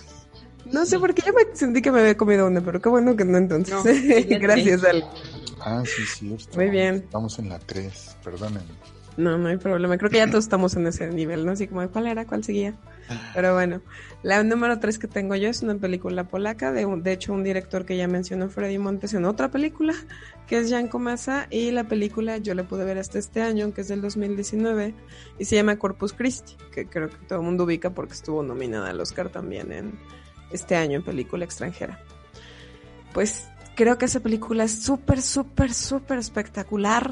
Digo, con todo el superlativo que se pueda por la actuación de Bartos Vielenia, que es el que se lleva toda la película. Todo el tiempo sale en cada toma y en cada toma se come la pantalla y es espectacular. Pero además su discurso es muy interesante. Es, esta cuestión eh, totalmente religiosa de quién debe predicar la palabra y de qué depende que se predique y que se crea la palabra de Dios, pero creo lo más valioso es cómo está filmada, cómo está filmada es súper emocionante, a pesar de que es una película pues, no tan emocionante en ciertos momentos. Está filmada increíblemente, el director lo hace espectacular, es una preciosa fotografía y Bartos Vieleni me parece la actuación, de las mejores actuaciones que viene el año, si no es que la mejor actuación masculina. Entonces, me imagino que ya la mayoría lo vio, pero si no, búsquenla. Aquí en México le pusieron Pastor o Impostor, pero su, nombre general es Corpus Christi, y esa yo la elegí como número 3. Muy bien, este, del cine polaco, qué bueno es el cine polaco, por cierto. Este, antes de, de entrar en mi número 3, ya para que, para que quienes nos escuchan no crean que todo es amor aquí. A mí la nueva de Spike Lee no me gustó nada. Yo, yo no le compré nada a, Cinco Sangres. Pero bueno, Spike Lee sabe, sabe cómo, sabe cómo hacer que visualmente su producto sea, sea interesante. A mí me quedó debiendo en la historia, pero visualmente claro que todo lo que toma y de donde bebe es, es interesante. Eh, en mi número 3... Bueno, en una de esas no es la mejor película de Spike Lee, ¿no? Pero sí, sí creo que, que caminó por una cuerda muy floja y, para mí lo logró. Llegó de un lado a otro. Llegó a mí, para mí se cayó. Se cayó y casi se mata de lo alto que cayó. Pero bueno, bueno, bueno ya. Este, eh, Spike Lee, ¿qué cosa con Spike Lee? Eh, mi número 3 es una película mexicana El año pasado, es de 2019, estuvo en todo mundo, bueno, estuvo por todo el mundo en festivales, estuvo en Londres, estuvo aquí en Los Cabos, estuvo en Zurich, estuvo en San Sebastián, pero yo la vi en el cine. Este año llegó, aparte ya ha entrado el año, me parece que en octubre, y me refiero a Mano de Obra de David ah. Sonana. Gran película, gran, gran, gran película. Este, pensé en Cindy la Regia, ¿no? Pensé en Nuevo Orden, ¿no? Ya saben, grandes obras, pero no, le, ganó la partida mano de obra. Eh, yo, yo tenía miedo porque, vamos, muchas veces el cine mexicano sabemos que, que se enfoca mucho en, en el cine social, está perfecto, pero a veces se enfoca tanto en su historia y en lo que nos quiere mostrar o en impresionarnos que se olvida de las formas, que se olvida del lenguaje cinematográfico. Aquí en Mano de Obra no. Aquí David Sonana en su primer largometraje además tiene muy claro cómo dirigir, además, o sea, más allá de que impresione con la historia, que es muy buena, está muy bien escrita, sabe cómo dirigir, sabe cómo llevar a sus actores, sabe cómo meternos en este mundo, sabe cómo hacer brillar a, sus actores. Lo de Luis Alberti me parece fascinante, de verdad, de verdad fascinante, y el resto de los actores también. Muchos no son actores, los, los trajo, me, parece que, que de, esta profesión, pero funciona, funciona perfectamente en pantalla lo que, lo que hace David Sonana. Y, y es muy interesante que, aunque es una crítica social totalmente, no, no se va hacia un camino, critica a todos, salpica a todo mundo y podría definirse como una crítica hacia el ser humano, o sea, ciertas actitudes del ser humano y que a veces son pequeñas cosas las que hacen que, que todo mundo caiga en la desesperación, que, que todo mundo caiga quizá en actitudes cuestionables, pero dentro de todo esto nunca abandonamos a nuestro protagonista, a pesar de que es casi casi un antihéroe, nunca lo abandonamos, siempre sabe cómo mantenernos al lado de él, me pareció muy interesante, la vi obviamente post cierre de los cines y me dio mucho gusto además que la sala del cine con las con las medidas propias estaba llena. Una película mexicana en pandemia llena, me dio mucho gusto ese hecho y ahí está, mano de obra en mi tercer lugar. Un cine mexicano que, fue el que estuvo presente en las, en las pantallas ¿no? de, nuestro país. Eh, creo que a veces no, no con el apoyo que se, se merecía, ¿no? Es decir, creo que algunas pudieron haberse aguantado, una de ellas era justamente mano de obra, pero bueno, entiendo que la situación de las exhibidoras tampoco era, era tan sencilla, ¿no? Es un, es un tema aparte. Eh, yo voy con otra, otra película que pude ver también en el marco del festival, que fue el Black Canvas.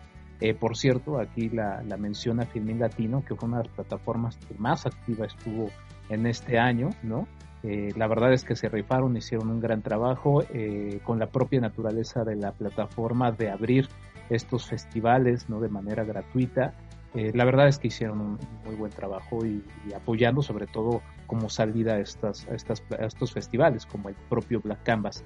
se llama Anunciaron Tormenta de Javier Fernández Vázquez, un documental muy interesante en el que se nos platica la historia de una comunidad en la Guinea Ecuatorial. Eh, y lo que hace este, este, este trabajo es combinar archivo histórico, ¿no? Nos está presentando eh, fuentes eh, escritas de la época, es una comunidad que en su momento fue colonia de España, entonces nos va literalmente en el archivo mostrando las crónicas de los colonizadores, pero también nos va metiendo un poquito lo que no se dice en esos textos, o más bien lo que se deja de decir, ¿no? Eh, se dice, bueno, eh, se llevó a, tal gobernante de, la, de, la, de, la, comunidad Bubi, se le, se le, se, le, encerró porque estaba de rebelde, ¿no? Y ahí hay un hueco, y detrás de ese hueco que no se menciona en esas en esos textos que van escritos al rey, este, hay una historia bastante, bastante dura. Se van presentando fotografías, eh, fotografías eh, de archivo histórico con fotografías e imágenes actuales. Es otra reflexión también sobre el asunto del capitalismo. Y la verdad es que me gustó mucho cómo fue llevado este documental a partir del archivo histórico, de la fuente histórica. Aquí sí me salió lo historiador, eh, pero la verdad es que me gustó muchísimo el trabajo de Javier Fernández Vázquez, que es un trabajo que de estos que no tienen tanta difusión, eh, pero que creo que tienen un interés muy importante y bueno, por ahí se coló en el lugar número 3. ¿Cómo se llama la película? anunciaron Tormenta. Anunciaron. Y, y, bueno, la verdad es que tanto la frase como todo va muy bien inscrito en. Creo que es de estos trabajos que muy difícilmente podremos ver. Así que los invito al festival al que todo el mundo ha estado. No sé si este esté, la verdad, porque también hasta en ese festival es difícil encontrar este tipo de piezas. Eh, pero bueno, el que estaban mencionando muchos que era el Festival de Torrento, ¿no? pero, pero bueno, no sé, la verdad es que este tipo de trabajos son tan específicos que luego ni siquiera pasan por las manos del, del propio Torrento. Entonces, bueno, habrá que perseguirlo de alguna manera. Bueno, muy bien, pues ahí habrá que buscarla porque se ve bastante interesante. Bueno, yo en mi número 3 puse una película que creo que a muchos se les olvidó porque se estrenó muy, muy al inicio del año y todos hablaban muy bien de ella, pero luego ya nadie puso un Cut James en sus listas diamantes en el otro aspecto, en el otro Adam Sandler, en el Adam Sandler bueno, ¿no? O sea, cosa que es así como del Dr. Jekyll y Mr. Hyde, ese hombre. Está un Code James, Diamantes en Bruto de los eh, hermanos Safdie. No sé, yo todavía sigo con esa sorpresa, emoción, excitación, no solamente de su final, sino de todo el recorrido que este personaje hace para poder vender, comprar, robar, obtener esta piedra preciosa que aparentemente tiene cierto poder de influir en, la gente. Y luego todo este bajo mundo de, de, la joyería y como de una especie de mafia y por supuesto también con esta aura de la, de la cultura judía al igual que en el caso de Shiva Baby, creo que le, da todavía un toque más especial a todo lo que estamos viendo, ¿no? Por, por cierta secrecía que, que tenemos los que no pertenecemos a esa, a esa cultura, de sus tradiciones, de su forma de ver el mundo. Entonces creo que Uncut James no solamente es una película emocionante, sino que también es divertida y que te muestra este, estos, este trasfondo de no solamente de la ludopatía, que es una de las características del personaje de Adam Sandler, sino del negocio de la joyería como un negocio en el que uno no esperaría que la gente se juegue la vida en esto, ¿no? Yo creo que todos hemos, cuando se podía, sin, sin, mayor problema, pues hemos pasado por Madero, ¿no? Y el centro joyero y vemos todas estas cosas y uno dice, ay, bueno, pues mira cuántos anillos hay, pues esto debe ser una cosa de lo más común y la película logra darle este toque un poco hasta surrealista, ¿no? De, de cómo se manejan los, los que hacen todos los tratos y cómo las traen desde otros lugares del mundo. Entonces, para mí fue una película muy emocionante que todavía me sigue emocionando pensar en su final, pensar en su, en, en, su desarrollo y que además tiene este elemento del basketball, que es uno de mis deportes favoritos. Entonces, para mí conectó en todos los niveles Diamantes en Bruto que pueden ver ustedes en Netflix y esa fue mi número 3. No la he visto, tengo que verla. No he visto Diamantes en Bruto. Reivindica después, después del drama que sufrí, pero la voy a ver. En, el, en el número 2 tengo mm, otra de Netflix. Me fui quizá por lo más fácil y lo, lo, último que vi. Eh, Mank de David, Fincher. Este, Fincher, perdón. Eh, me encantó de, de pe a pa. Este el blanco, el formato blanco y negro y yo somos uno mismo, no sé por qué. Este, me pareció un acierto que fuera así para crear esta atmósfera y, de la época. La música, pude ver, la vi con la gente me va a matar si me, si me escucharan los grandes cinefilos dirían, ah, ¿qué hiciste? Pero la vi en pantalla pequeña con audífonos eso. La música es muy sutil, pero siempre está presente. Me di cuenta que en ningún momento dejó de haber música. O siempre, siempre, siempre, siempre estuvo presente. Me pareció divertida. Gary Oldman me encantó. Me pareció divertido, pero al mismo tiempo agrio. Eh, me, encantó el personaje. Este, funciona tanto si conoces la historia del Ciudadano Kane, bueno, de la creación del guion del Ciudadano Kane, como si no tienes ni idea de qué están hablando, funciona bastante bien. Entonces por ahí échenle mucho. Número dos. Yo, fíjate, Andy, que yo estoy en el espectro opuesto a tus opiniones. Para mí la película no funciona en ningún nivel. Yo creo que para mí eh, Mang falla en, en, muchos sentidos en precisamente hacer su historia una historia que te conecte. O sea, no, o sea, no, yo, yo, yo no entendí de qué se trató la película yo no entendí qué quiso contar. No sé si quiso contar una época, no sé si quiso presentar el personaje de Man, no sé si quiso, o sea, no sé qué es. Y lo que más me molestó de Man es que jamás vi a David Fincher ahí en esa película, ¿sabes? O sea, porque creo que es un cineasta que, que, tiene un, un, toque, que tiene una manera. Y, y, no, o sea, no, no, yo creo que le hizo su becario. La, la razón era seguir explotando el, no, el nombre de Orson Welles, ¿no? De Yo seguir creo. con el, con el nombre de Orson Welles en una industria que, por cierto, le hizo mucho daño y le puso muchísimas piedritas a Orson Welles, pero siguen usándolo como, como bandera de, ah, es la mejor película, eh, el Ciudadano Kane, y la siguen poniendo Bueno, cuando le sí, ¿eh? hicieron. Sí, bueno, pero lo que voy es que la industria, Hollywood, lo ha estado utilizando Sí. cuando siempre le fue, le fue un problema al propio Orson Welles, ¿no? Y también ahí en, en, en ese sentido, también siento que, es- que desaprovecharon mucho la misma figura de Orson Welles, ¿no? O sea, no sé. Sí, Yo de sí hecho, estoy... se basa más en, en este Henry, en el otro Ujú. co-guionista, que digamos que te da a entender que el, quien hizo realmente el guion y para Sí, sí, iniciar sí. toda esta disputa fue Que no fue Welles. Sí, Yo, yo la No padecí puedo un creerlo, poquito, no puedo creerlo. de. Yo la padecí un poquito, la verdad. Y además, ya nomás termino con esta queja.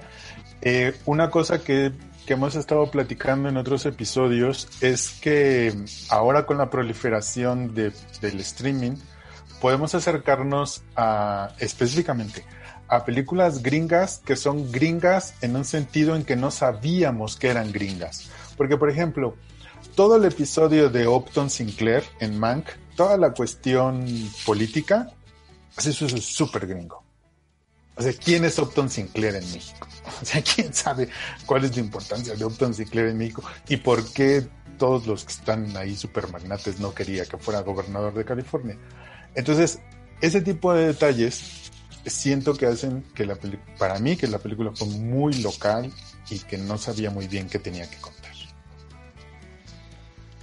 Sí, a mí, nada más para secundar lo que dice Alberto, estoy de acuerdo. Sí, el, el cascarón es muy bonito, a mí sí me impresiona visualmente, porque además toma muchas cosas de esas épocas, entonces vemos, no, no es una película nada más filmada en blanco y negro, sí es una película que trata de emular esas épocas en, muchos sentidos, en, los cortes, en demás. Eso me gusta, visualmente me gusta, el cascarón me gusta. Pero sí, no, no queda muy claro qué es lo que quiere contar. Está claro que es este, una película antirrepublicana, o sea, es muy demócrata, eso me queda claro, pero es un pasaje. Me queda claro que le interesaba la historia de este guionista, ok, eso me queda claro. Pero ya juntando todo, ¿qué? ¿Cuál, ¿Qué me querías decir? ¿Cuál era el mensaje? No, no sé, no lo sé, no tengo, no tengo idea sobre eso y, y a mí sí me, me quedó a deber Mank. Haremos una mesa redonda de discusión después de... sobre Mank. Vamos con tu número 2, Alejandra Vega. Oigan, qué interesante la discusión de Mank. Creo que le ha pasado a todo el mundo, ¿no? Como que hay gente que super la adora y hay gente que dice, no me funcionó. Yo creo que depende de qué tan fan seas de Fincher, porque no es una película que tenga su sello, pero sí está padre, ¿no? O sea, en general digo, está bien hecha, entonces es impresionante. Pero sí, sí, sí queríamos, o sea, yo que yo que yo adoro con todo mi corazón con Girl, si queríamos ver algo como de ese tipo, no iba a suceder y puede ser Ándale. una excepción en ese caso particular, ¿no? Buscando al Sí, Fincher que, nos gusta en esa parte, pero creo que no deja de ser muy buena Mank en lo que, lo que intenta, aunque sesga el tema de que si no conoces todo ese background, pues sí. Pero bueno, dejemos a Mank un ratito. Hagamos ese beso redondo eventualmente. Yo tengo en el número 2 a... Es una película creo que poco conocida. Yo misma entré a verla sin saber absolutamente nada. Está en el igual en el Festival de Cine de Torrento y se llama Black Bear de Michael Levine con Aubrey Plaza. Esta película tiene como una especie de empiezo complicado porque como que empieza a contar una historia que de pronto se corta y ya no es esa historia. Y justo esta, esta dificultad de primero situar al público dentro de algo que, te mete, porque sí es como una especie de thriller que, que, mantiene todo el tiempo a la audiencia muy incómoda y muy preocupada y de pronto a media película te, te corta la situación y te dice también tengo esta historia que no tiene nada que ver con la primera y en la inteligencia y el desenredar el, de todo lo que está pasando es lo muy valioso de la película. Eh, lo hace bien, eh, lo hace por medio de, pequeñas pistas de qué tiene que ver el propio, las propias menciones del oso para, hablar de la protagonista, que, lo hace increíble. Aubrey Plaza se luce como, normalmente ella que es muy buena actriz, pero particularmente aquí es brutal y este y en general hace que la avienta al público como el tema de tú, tú junta estas dos historias y dime por qué están juntas. Y está muy interesante desenredar todo eso y lograr que, que, que uno le dé el sentido. Y, y es mucho esto, abrir un poco las cosas para que el propio público lo interprete y lo hace muy padre. Todo el tiempo es mucha tensión, es mucho estrés, es tratar de entender la situación y, y, no, y no deja uno de sentirse incómodo, pero está incómodo como emocionante, como de querer desenredar. Entonces e, es, breve, afortunadamente, porque pues sí, avienta muchas emociones, pero, pero no es tan larga y, y está interesante porque valora la inteligencia del público para desenredarla y, y eso fue lo que me gustó de, Black Bear, de Michael Levine. Sí, este, he escuchado muy, muy buenas cosas de, de, esa película. Quisiera verla, no he asistido todavía a ese festival, al Festival de Torrent, pero cuando vaya, bueno, ya, ya daré mi opinión sobre, sobre esa película. Eh, en mi segundo lugar está una cinta de la que ya, ya hablaron aquí. Entonces, bueno, ya sería cerrar sobre Drunk, la, la película de, de Tomás Winterberg. Eh, lo primero que me llamó la atención de esta película es, es sobre lo que se construye, la, la pregunta sobre si consumes esa cantidad de alcohol antes de estar borracho, pero sin estar sobre ¿qué puede pasar? ¿No? ¿Qué, ¿Qué podría pasar? Es una pregunta que a mí me había dado vueltas la cabeza hace mucho tiempo porque yo ya me lo había preguntado. O sea, gente introvertida que tú la ves tomar y, y en ese punto de una, dos copas son quizá más agradables y socializan más. ¿Qué pasaría si esa gente lo hiciera siempre? O sea, podría ser más exitosa, podría conseguir mejores cosas. ¿Qué? ¿Qué podría pasar? Eso lo, lo, aterriza a Drunk, pero no se queda nada más en eso. va contando y va, nos va mostrando hasta dónde puede llegar este experimento social y hace todo un recorrido. Como bien comenta eh, Ale Vega, no, no te sermonea, o sea, no es la historia en contra del alcohol, en contra de las actitudes, o él ama a todo mundo y el alcohol maldito. No, es muy sincera, es muy honesta en sus, en sus pretensiones. Por momento o sea, por momentos te dan ganas de decir, yo a partir de mañana voy a empezar a tomarme ese grado de alcohol necesario porque sí funciona.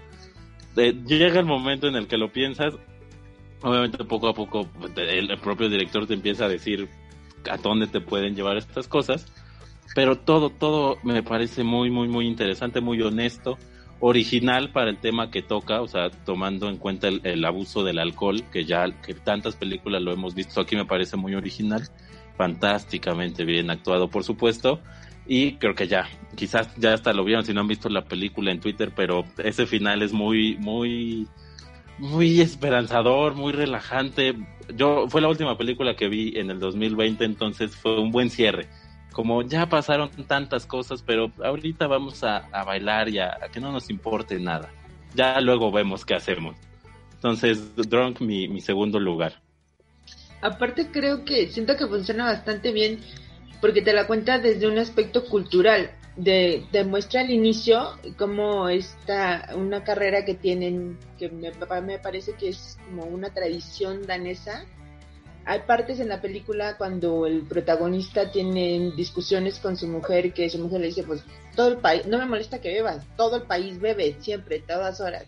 Entonces creo que también es un tema un poco ahí cultural de ellos, este, esta tradición que tienen de, de, de que cuando te gradúas de bachillerato te dan tu gorrita y luego vas, te subes a un camión y te emborrachas toda la noche, todo el día y hasta el día siguiente. Entonces yo creo que también va por ahí, que quiso reflejar un poco este, la cultura que tienen con el, con el alcohol ellos. Sí, sí, sí, es interesante cómo te muestra esa cultura, ¿no? O sea, además, a pesar de que es muy general, o sea, la entiendes en donde estés, sí te, te muestra y sí se siente muy europea, muy danesa, pero agarrando cosas muy, muy común de todo el mundo. Es, es muy interesante eso. ¿Tú ya viste esa, Alejandra Vega? Ya, ya, ya. De hecho, la tengo en mi número 6. Ah, la de Another Round, tiene creo que el nombre general. Pero sí, sí, tal cual todo lo que dice Freddy es absolutamente... Es que es muy divertida cuando no debería ser divertida ciertas cosas, pero al mismo tiempo también es como, güey, pero si piensa también en qué tanto estás consumiendo, pero, pero no es, no regaña jamás. Y bueno, es que tiene todo, la fotografía, la actuación, cómo la dirigen. El final es maravilloso.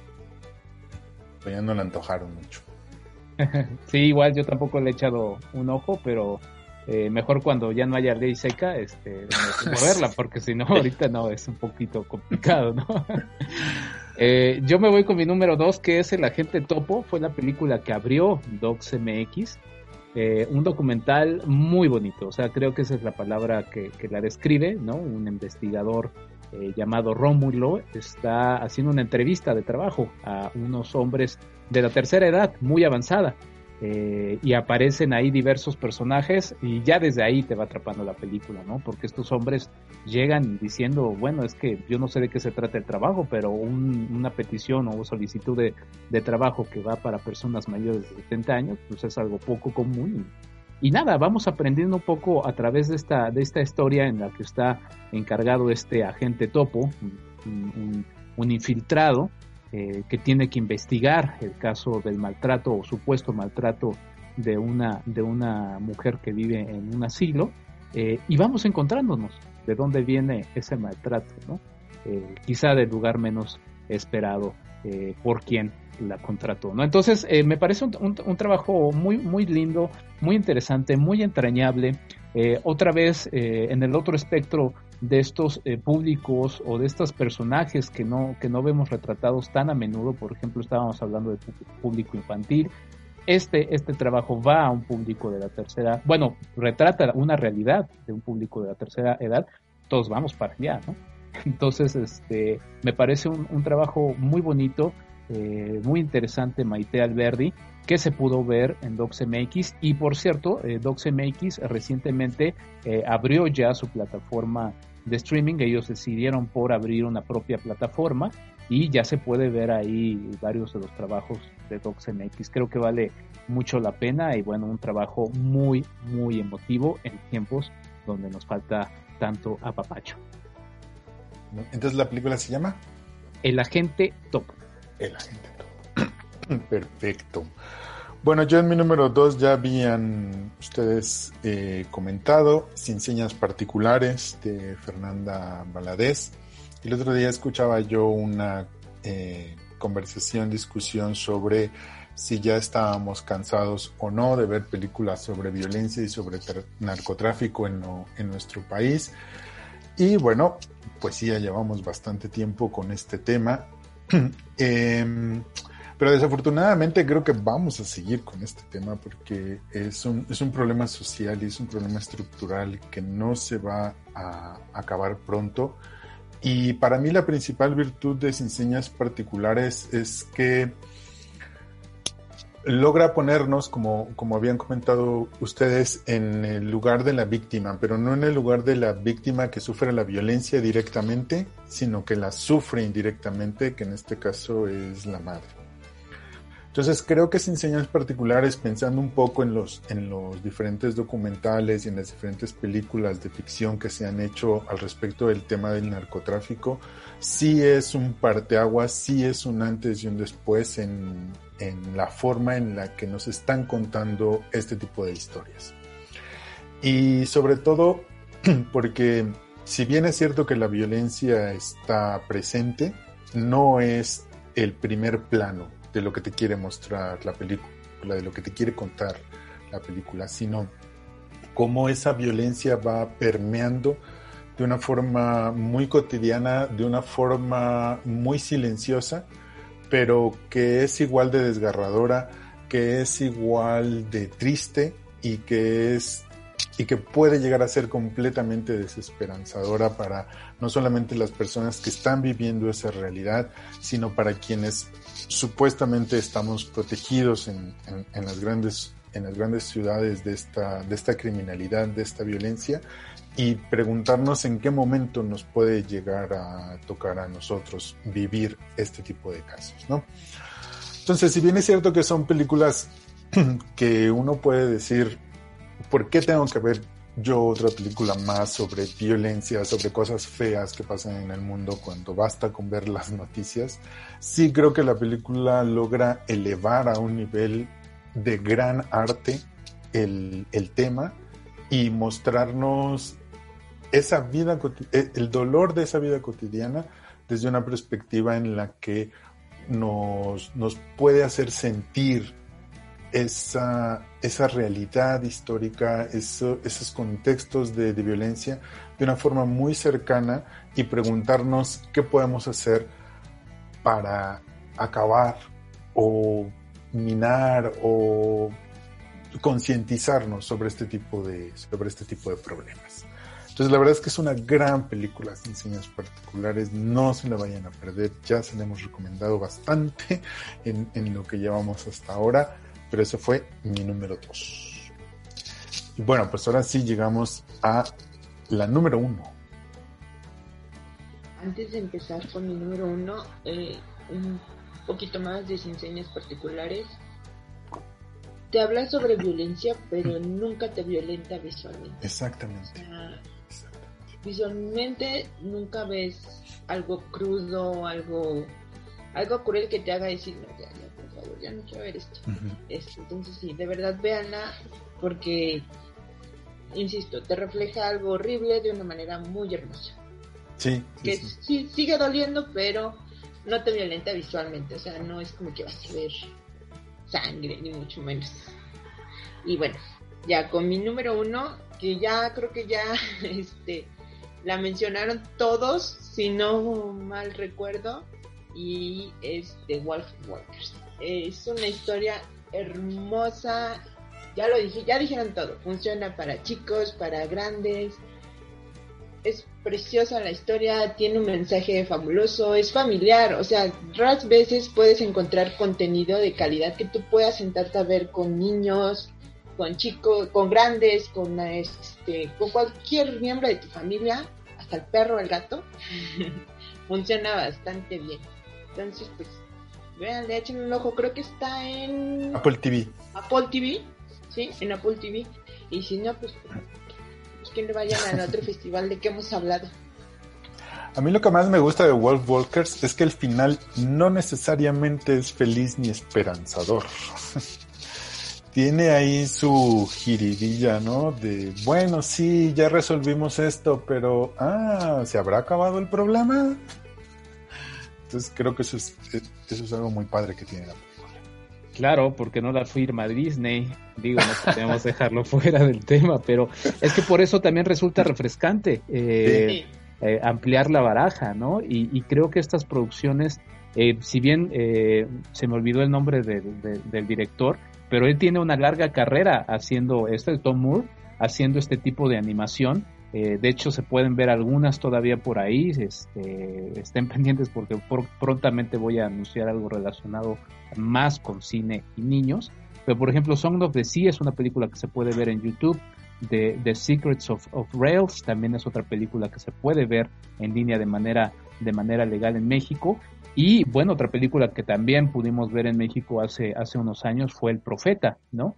Eh, entonces es, es, un, es un director que ya ha tenido un paso interesante, ya se han podido ver sus películas, tiene un desarrollo muy interesante y como lo que mencionaba con Sergio Paulos, o sea, es qué hubiera pasado con la animación si no se hubiera metido el asunto de la animación por computadora. A, mí me gusta, o sea, me gusta lo que ha hecho Pixar, sobre todo el Pixar antes de haber sido vendido al ratón, pero a nivel animación creo que se perdió mucho con esta animación a computadora y creo que volverlo a retomar eh, de la manera artística que lo hacen estos trabajos es muy refrescante. Entonces, ¿qué hubiera pasado si no hubiéramos tenido la animación por computadora, aunque están trabajando con, con, elementos tecnológicos nuevos? Pero ¿qué hubiera pasado con el desarrollo? ¿Qué hubiera pasado con Blancanieves con el paso de los años? Eh, con este con este paso y estamos hablando de Disney para que vean que no todo es no todo es no, todo es mala onda al ratón no eh, en fin, creo que es una película que vale mucho la pena revisar y sí, como dicen, con los niños.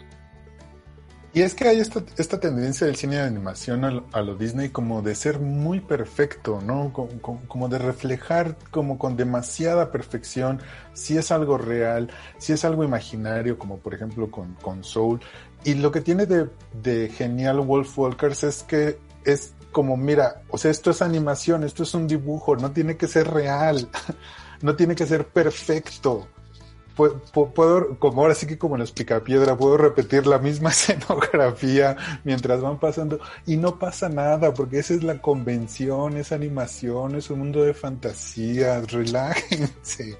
Pues esa es otra de las grandes cosas que tiene Wolf Walkers, que su animación no busca ser perfecta. Sí, totalmente. Eh, bueno, ahorita que estamos hablando de animación en el Festival de Torrento hay un documental muy bonito sobre Renny Stimpy, eh, que también era un tipo, un animador, se me fue ahorita el nombre del animador, muy interesado, de hecho tiene su blog y en su blog pueden ustedes revisar eh, historia de animación que resulta muy refrescante para quienes les gusta el tema. Vas con tu número uno, Ale Qué, bonito que, haya, hayan entrado películas de animación a los, a los top tens, ¿no? Yo, yo tengo que secundar, se me había olvidado a Enrique Figueroa con el Buñuel en el Valle de las Tortugas. Cosa tan chula. Oye, era, era, era como una parte que yo no conocía como tal de, de la historia de Buñuel y me pareció súper encantadora. Además mezcla las propias escenas de las películas que filma Buñuel y lo hace padrísimo, entonces si la pueden encontrar también está increíble justo acaba de entrar a cartelera cuando todos cerraron los cines, entonces ojalá tenga chance.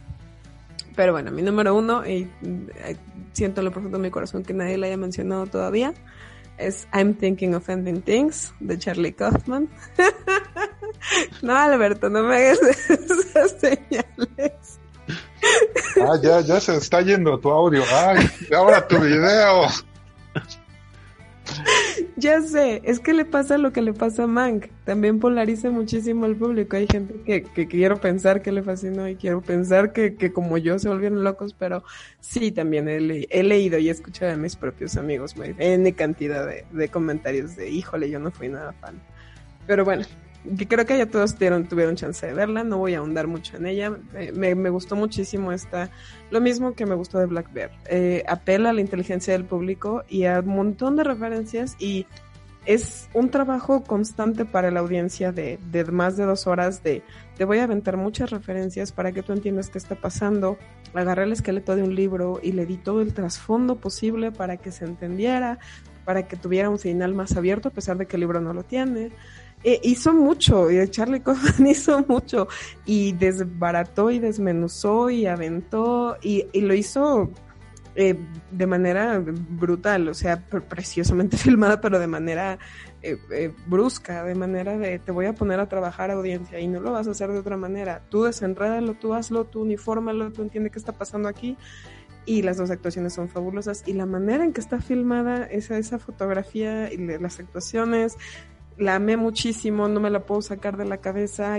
Me gusta lo que hace Charlie Kaufman, pero esta película en particular me, me yo creo que la voy a querer muchísimo, muchísimo tiempo, porque hace mucho que no me pegaba tanto algo que me pusiera a trabajar tanto como audiencia y que me gustara tanto el final y la forma en que se hizo. Entonces, a riesgo de que me corten de esta transmisión, mi favorita de todo el año fue I'm Thinking of Ending Things. Bueno, muy bien. Nada más porque es tu número uno, no vamos a decir nada malo al respecto. Exactamente, vamos a, respetar. Muchas gracias, qué amables son todos ustedes. Bueno, este. Sabía que esa iba a ser el número uno tuyo, pero bueno. Eh, mi primer lugar la comentó Coca Alberto, es el único que la, la ha comentado. Eh, la pueden encontrar en, en, Amazon Prime y es Sound of Metal, el sonido del metal. Para mí esa es mi número uno del 2020. Eh, curiosamente, ahorita que lo comentaste que cuando la viste tenías un problema en, el oído y demás, a los días de verla me dio un problema en un oído también. Entonces yo creo que la película está maldita o algo así. Tiene una maldición esa película. Tiene una maldición esa película. O, de verdad funciona tan bien que se mete en tu cerebro y te puede ser, puede ser. Puede ser, puede ser, gran, gran trabajo, pero, pero más allá de, ese dato, es, es, una, es una película muy interesante. Ok, nos muestra la historia de un hombre, de un baterista que se está quedando sordo, está dejando de oír, baterista, músico, o sea, pues, principalmente, y se va a una especie de granja con gente que también no escucha para no, no, no, para superar este tema, para entender que, que son personas normales, ¿no? Obviamente cuando, cuando pierdes un sentido vital, pues tu primera reacción es, es no quererlo, es rechazarlo. Y en este, en esta granja, en este lugar, la idea es esa, la idea es todos somos juntos, todos somos una familia, somos seres humanos y podemos salir adelante con, con lo que sea. Obviamente nuestro personaje principal pues es, es rebelde, y, vamos, lo entiendes, no escucha, es un músico y no escucha. Entonces, no entiendes por qué se desespera, entiendes por qué se harta. Y claro que, que secundas el tema de, de esta granja, el mensaje de somos personas, o sea, somos personas y esto es una no discapacidad, así nos tocó vivir, así nos llevó la vida, vamos a salir adelante con esto y aquí hay gente que te apoya. Entonces ves estas dos caras y, y te puedes posicionar en cualquiera de las dos sin ningún problema Sí, muy bien actuada, como comentaba Alberto por, por Riz Ahmed, que es el protagonista. Olivia Cook también está y lo hace muy bien. Para mí el que se lleva las palmas es Paul Racy, que es como el maestro de este ah. lugar, como, como el líder. A mí me pareció, me pareció brutal lo que hace, brutal, brutal, brutal. Tienen ahí un, un monólogo ya por ahí del tercer acto fascinante sobre lo que, lo que estoy comentando, fascinante, fascinante. Y, y cómo juega con el sonido, porque te estás quedando sordo con él, más allá de lo que nos pasó Alberto y a mí, te estás quedando sordo porque el sonido, tú escuchas lo que escucha el personaje, tú estás escuchando lo que, lo que él escucha y ese, ese zumbidito en el oído lo tiene, entonces muy interesante, véanla si pueden, eh, vamos, este en Amazon no llegó a los cines, pero si pueden verla con el mayor sonido que puedan, con un buen sonido, sin, sin distracciones para que capten esos detalles, va a ser una experiencia sin igual. Sound of Metal, mi número uno. Yo creo que una de las principales virtudes que tiene la película es que no hay, uno esperaría un personaje como el que dijera o que tuviera la actitud de ser sordo es chido, ¿no? Y que fuera como la contraparte, ¿no? Y que te diera el mensaje como bonito o, esperanzador. No hay ese personaje, todo es como muy real, todas las emociones son muy reales. Entonces, eso hace que, como decía yo, que el viaje que tiene el personaje principal, tú lo valores como este, es un viaje humano de rechazo, de aceptación, de odio, de amor, de esperanza. La verdad es que es muy buena. ¿Tú no las has visto, Enrique? No, que no, no, lo he visto, le, echaré un... Tú que además eres melómano, te va a gustar. Sí, bueno, de música me gustó mucho el documental de los Bee Gees, que también mm. este, no, lo, no lo incluí, pero también vale mucho, mucho la pena. Pero, pero no, en mi número uno está una película que vi hace casi un año, de Torrento justamente, tuvo presencia en festivales el año pasado, el antepasado más bien, y estuvo enlatada, eh, o sea, tenía su estreno pensado para antes de la pandemia, se enlató por el asunto eh, que a todo el mundo detuvo. Después se lanzó por ahí de mediados de año, ya cuando los cines eh, volvieron a abrir con una capacidad de 30%, se perdió absolutamente y pues es retrato de una mujer en llamas, una película de Celine Chiama, hablando de estas películas que luego pasan ahí por el tiempo y se nos van olvidando, creo que es una de las, eh, bueno, para mí fue la mejor película del año pasado y creo que es una de las mejores películas de la década, que por cierto le mando abrazos a mi estimado Jaime Rosales, productor en Cinemanet y compañero en Cinematempo. Pues sí, justamente como bien dice la década apenas, acaba de terminar la década pasada. Entonces es una, es una de las mejores películas, Retrato de Mujer en Llamas, justamente también insertada en el tema de una película con mirada eh, femenina. También el abordaje que se hace del de, el arte como una salida, como una forma de expresión y cómo este se vuelve creativo a partir de, de ello. la parte final es realmente este, alucinante, termina haciendo que uno se quede eh, con el aliento suspendido.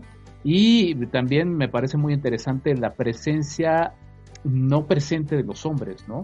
Eh, que a pesar de que no están eh, presentes en pantalla, su presencia abrumadora está ahí, o sea, se siente la opresión de, este, de, esta, de, esta, de esta figura masculina en la película. Una historia de amor, una gran historia de amor, eh, muy bellamente filmada, con muchas escenas que sí son para, para enmarcar. Y la verdad es que creo que es una, una gran película. Lástima que también eh, pues se fue perdiendo eh, en, en, el año. Inclusive tampoco entró en la carrera al Oscar, justamente entró Los Miserables. En, en, lugar de esta, yo creo que la carrera está muy competida. Yo me hubiera decantado por, retrato de una mujer en llamas, siendo Los Miserables también bastante interesante. Eh, pero bueno, finalmente eh, yo la reconozco ahora sí, porque en mi listado Cinemanet del año eh, pasado la mencioné así como asterisco, porque no estaba entrando formalmente, pero bueno, ahora sí le, le otorgo su lugar Yo, yo, yo, creo que lo que define esa película es eso, es una película que se perdió desafortunadamente, porque para mí esa es una película del 2019. que yo la vi en lo mejor de Morelia, creo, o algo así, en, cine, ¿no? Y luego como que cuando ya se iba a estrenar pasó todo eso, efectivamente es una película que se perdió, pero es una gran película, una gran, gran película. Sí, a mí me pasó lo mismo que comenta Alberto en lo de lo mejor del Festival de Morelia, en la Ciudad de México, vi Retrato y vi Los Miserables, y las vi el mismo día aparte, entonces bueno, las tengo muy presentes del año pasado, pero vamos, si, las, si estuvieran aquí serían primerísimos lugares porque las dos son las dos son fantásticas. Sales del, cine como muy ilusionado por el buen cine, pero ninguna es una historia que te, que te tenga que dejar con un buen sabor de boca. Son crudas en, cierto sentido, pero sales enamorado del cine, de las dos. O sea, es, es muy padre lo que tienen esas dos producciones francesas. Bueno, ya para ir terminando, mi número uno, que ya la mencionaron, es la película The Bass of Night o Lo Basto de la Noche, que está ahí en en Amazon Prime Video. Es, para mí es la mejor película que vi el año pasado porque para mí fue ver cine en su más puro estilo. The Bass of Night es una película que tú llenas como espectador, que tú pones lo que tú quieras en ella.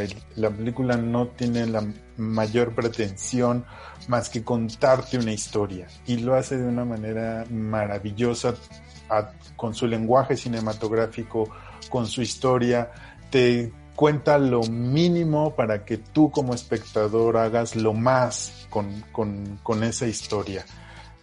Para mí es una, fue una experiencia pura cinematográfica. no, no, es una, no es una película que yo tuviera que estar pensando ni analizando, es una película que me senté a ver y sus 90 minutos creo que dura, los vi, los vi. O sea, no sé si estoy soy claro en lo que quiero decirles. O sea, es una película que vi. No, no, no, no la tuve que pensar, no la tuve que analizar, no tuve que verle los, los, los hilos, no tuve que verle las costuras es una experiencia cinematográfica. Y hace mucho que no me pasaba algo con eso, con una película, ¿no? Que simplemente me sentara y la viera y la disfrutara y la amara y me emocionara y me pusiera a pensar por qué esto, por qué el otro y ahora qué pasó y por qué no pasó esto y por qué sí pasó, no sé. Y, y, y eso un poco me, me, me, me, gustó mucho porque me llevó hace muchos años, ¿no? Cuando no sé si a ustedes les pasaba también, cuando empezamos a ver cine, que era ir a ver una historia y era ver un mundo que no existía, ¿no? Y, historias y personajes que no eran reales, pero que por ese momento, por ese lapso de tiempo lo eran delante de tus ojos y no había más que entregarse a la historia si te estaba gustando, ¿no? Entonces, yo oigo muchas experiencias, eh, eh, entre ellas me han tocado escuchar a, Enrique de, haber visto Star Wars y de disfrutarla y de dejarse llevar por la emoción de las naves y tal. A mí no me pasó eso, pero creo que es un poco lo que me pasa con The Pass of Night. Es simplemente una historia que yo me senté, vi, me dejé llevar, disfruté y es la mejor película que vi en el 2020, The Pass of Night que, es una producción sencilla. O sea, es una producción sencilla eh, que también nos hará reflexionar como amante de los expedientes secretos X también, también me gustó, ¿no? Eh, tiene mucho, mucho de ello. Pero sí es una producción sencilla y que también eh, creo que, que pondrá a debate, porque por el otro lado en este año tuvimos una de las producciones más ambiciosas que fue Tenet de Christopher ah, Nolan. Claro. ambiciosa me refiero al asunto de negocio, eh, que no está mal, no está mal la película, pero lo que voy es, eh, este tipo de producciones quizá ya en el, próximo año todavía tendremos este tipo de producciones porque muchas se detuvieron, se estuvieron filmando, una de ellas son por ejemplo la nueva Batman y demás, pero a lo que voy es que los grandes estudios se van a tener que replantear estos esquemas en los que llenaban las salas de, cines, ¿no? Muchos cerrarán, ¿sí? Eh, y, y, creo que al replantear ese modelo de negocio, todas estas grandes producciones irán cambiando. Entonces quizá haya un apoyo eh, mayoritario a producciones como eh, The Bast of Night, ¿no? Entonces creo que será interesante y, pues bueno, el cine va a seguir, eso no me queda la menor duda. ¿Cómo, con qué presupuestos, de en qué forma, es, es, lo que todavía está eh, con la moneda en el aire, como todo en este mundo, aunque ya cambiamos de año, ya cambiamos los calendarios, pero la moneda sigue en el aire. Y es que un poco The Bass of Night también, The Bass of Night, te recuerda por ejemplo a Perros de Reserva. O sea, es una película, Perros de Reserva es una película que resuelve con lenguaje cinematográfico lo que no tiene dinero para hacer. Y lo mismo pasa con esta película. Resuelve con lenguaje cinematográfico aquello para lo que no le alcanza. Y eso es el cine. o sea, está bien que tengas todos los millones del mundo, Christopher Nolan, y puedas hacer todo lo que te dé la gana con los sets. y lo, Está bien, eso también es el cine. Pero es el, el, el hecho de que una película te permita llenar con la imaginación lo que no ves en la pantalla, eso es genial. Eso es genial. Pero bueno, ya, ven, ya me mucho la película, ¿verdad? Está bien, se, lo merece, se lo merece sin, sin duda alguna. Bueno, pues hemos llegado ya al final de este recorrido. Muchas gracias, compañeros cinéfilos, por haber aceptado esta, esta, esta invitación para compartir con nuestro público y por supuesto también con el, con el suyo cuando este episodio ya esté eh, al aire pues sus 10 películas favoritas y su película más odiada de el 2020. Entonces, bueno, pues no sé si algo más quieren agregar cada uno de ustedes. Recuérdenos en dónde los podemos seguir, dónde los podemos leer, dónde los podemos ver. Ale, status. Nada. Eh, muchas gracias, Alberto. Gracias, Freddy, Ale, Tocaya, Enrique. Gusto a todos. No los conocía algunos, a Enrique lo seguía, pero solamente esas conexiones de, redes sociales. Este, Alberto, muchas gracias por la invitación. Este, y pues me encuentran en redes sociales como el Stardust, por ahí de repente colaboro con Cineautosis también, pero la vida no me da para, para hacer tantas cosas. Este, este, y pues ahí en redes yo les estoy poniendo lo que veo, de qué, de qué va, si me gusta. Bueno, cuídense y feliz año.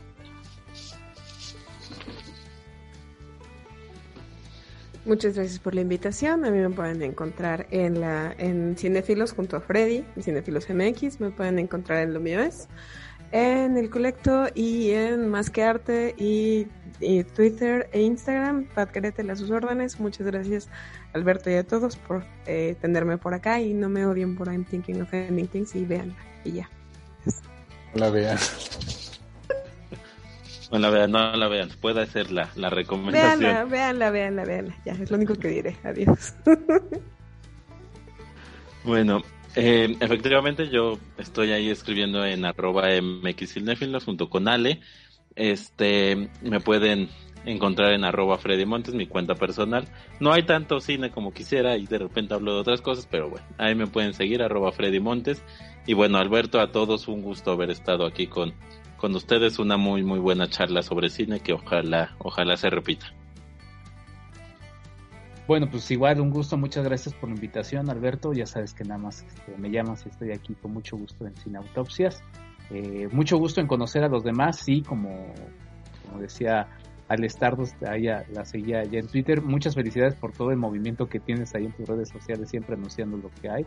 Ale, y pues muchas gracias, también estoy siguiendo ya a los chicos de Cinefilos MX, así que bueno, ahí estaremos siguiendo su trabajo. Siempre es bueno ampliar y sumar más voces a esta discusión eh, así que muy honrado de estar en este ejercicio que nos hace recordar un año fílmico interesante, creo que muchos vimos mucho cine, eh, no dejó de ser un año complicado, hay que seguirse cuidando y pues nada, que el cine nos apapache, eh, a mí me pueden seguir en Enrique FAMX, ahí pueden seguir todo lo que estoy. Muy bien, pues muchas gracias a todos.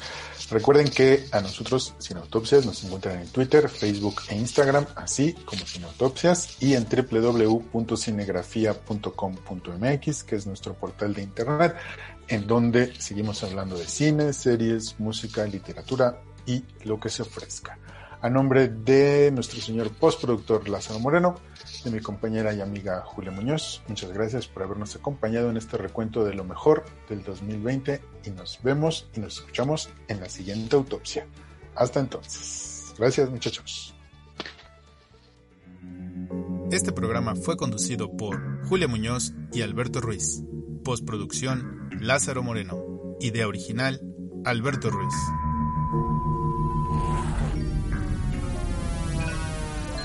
Sin autopsias. Podcast de cine.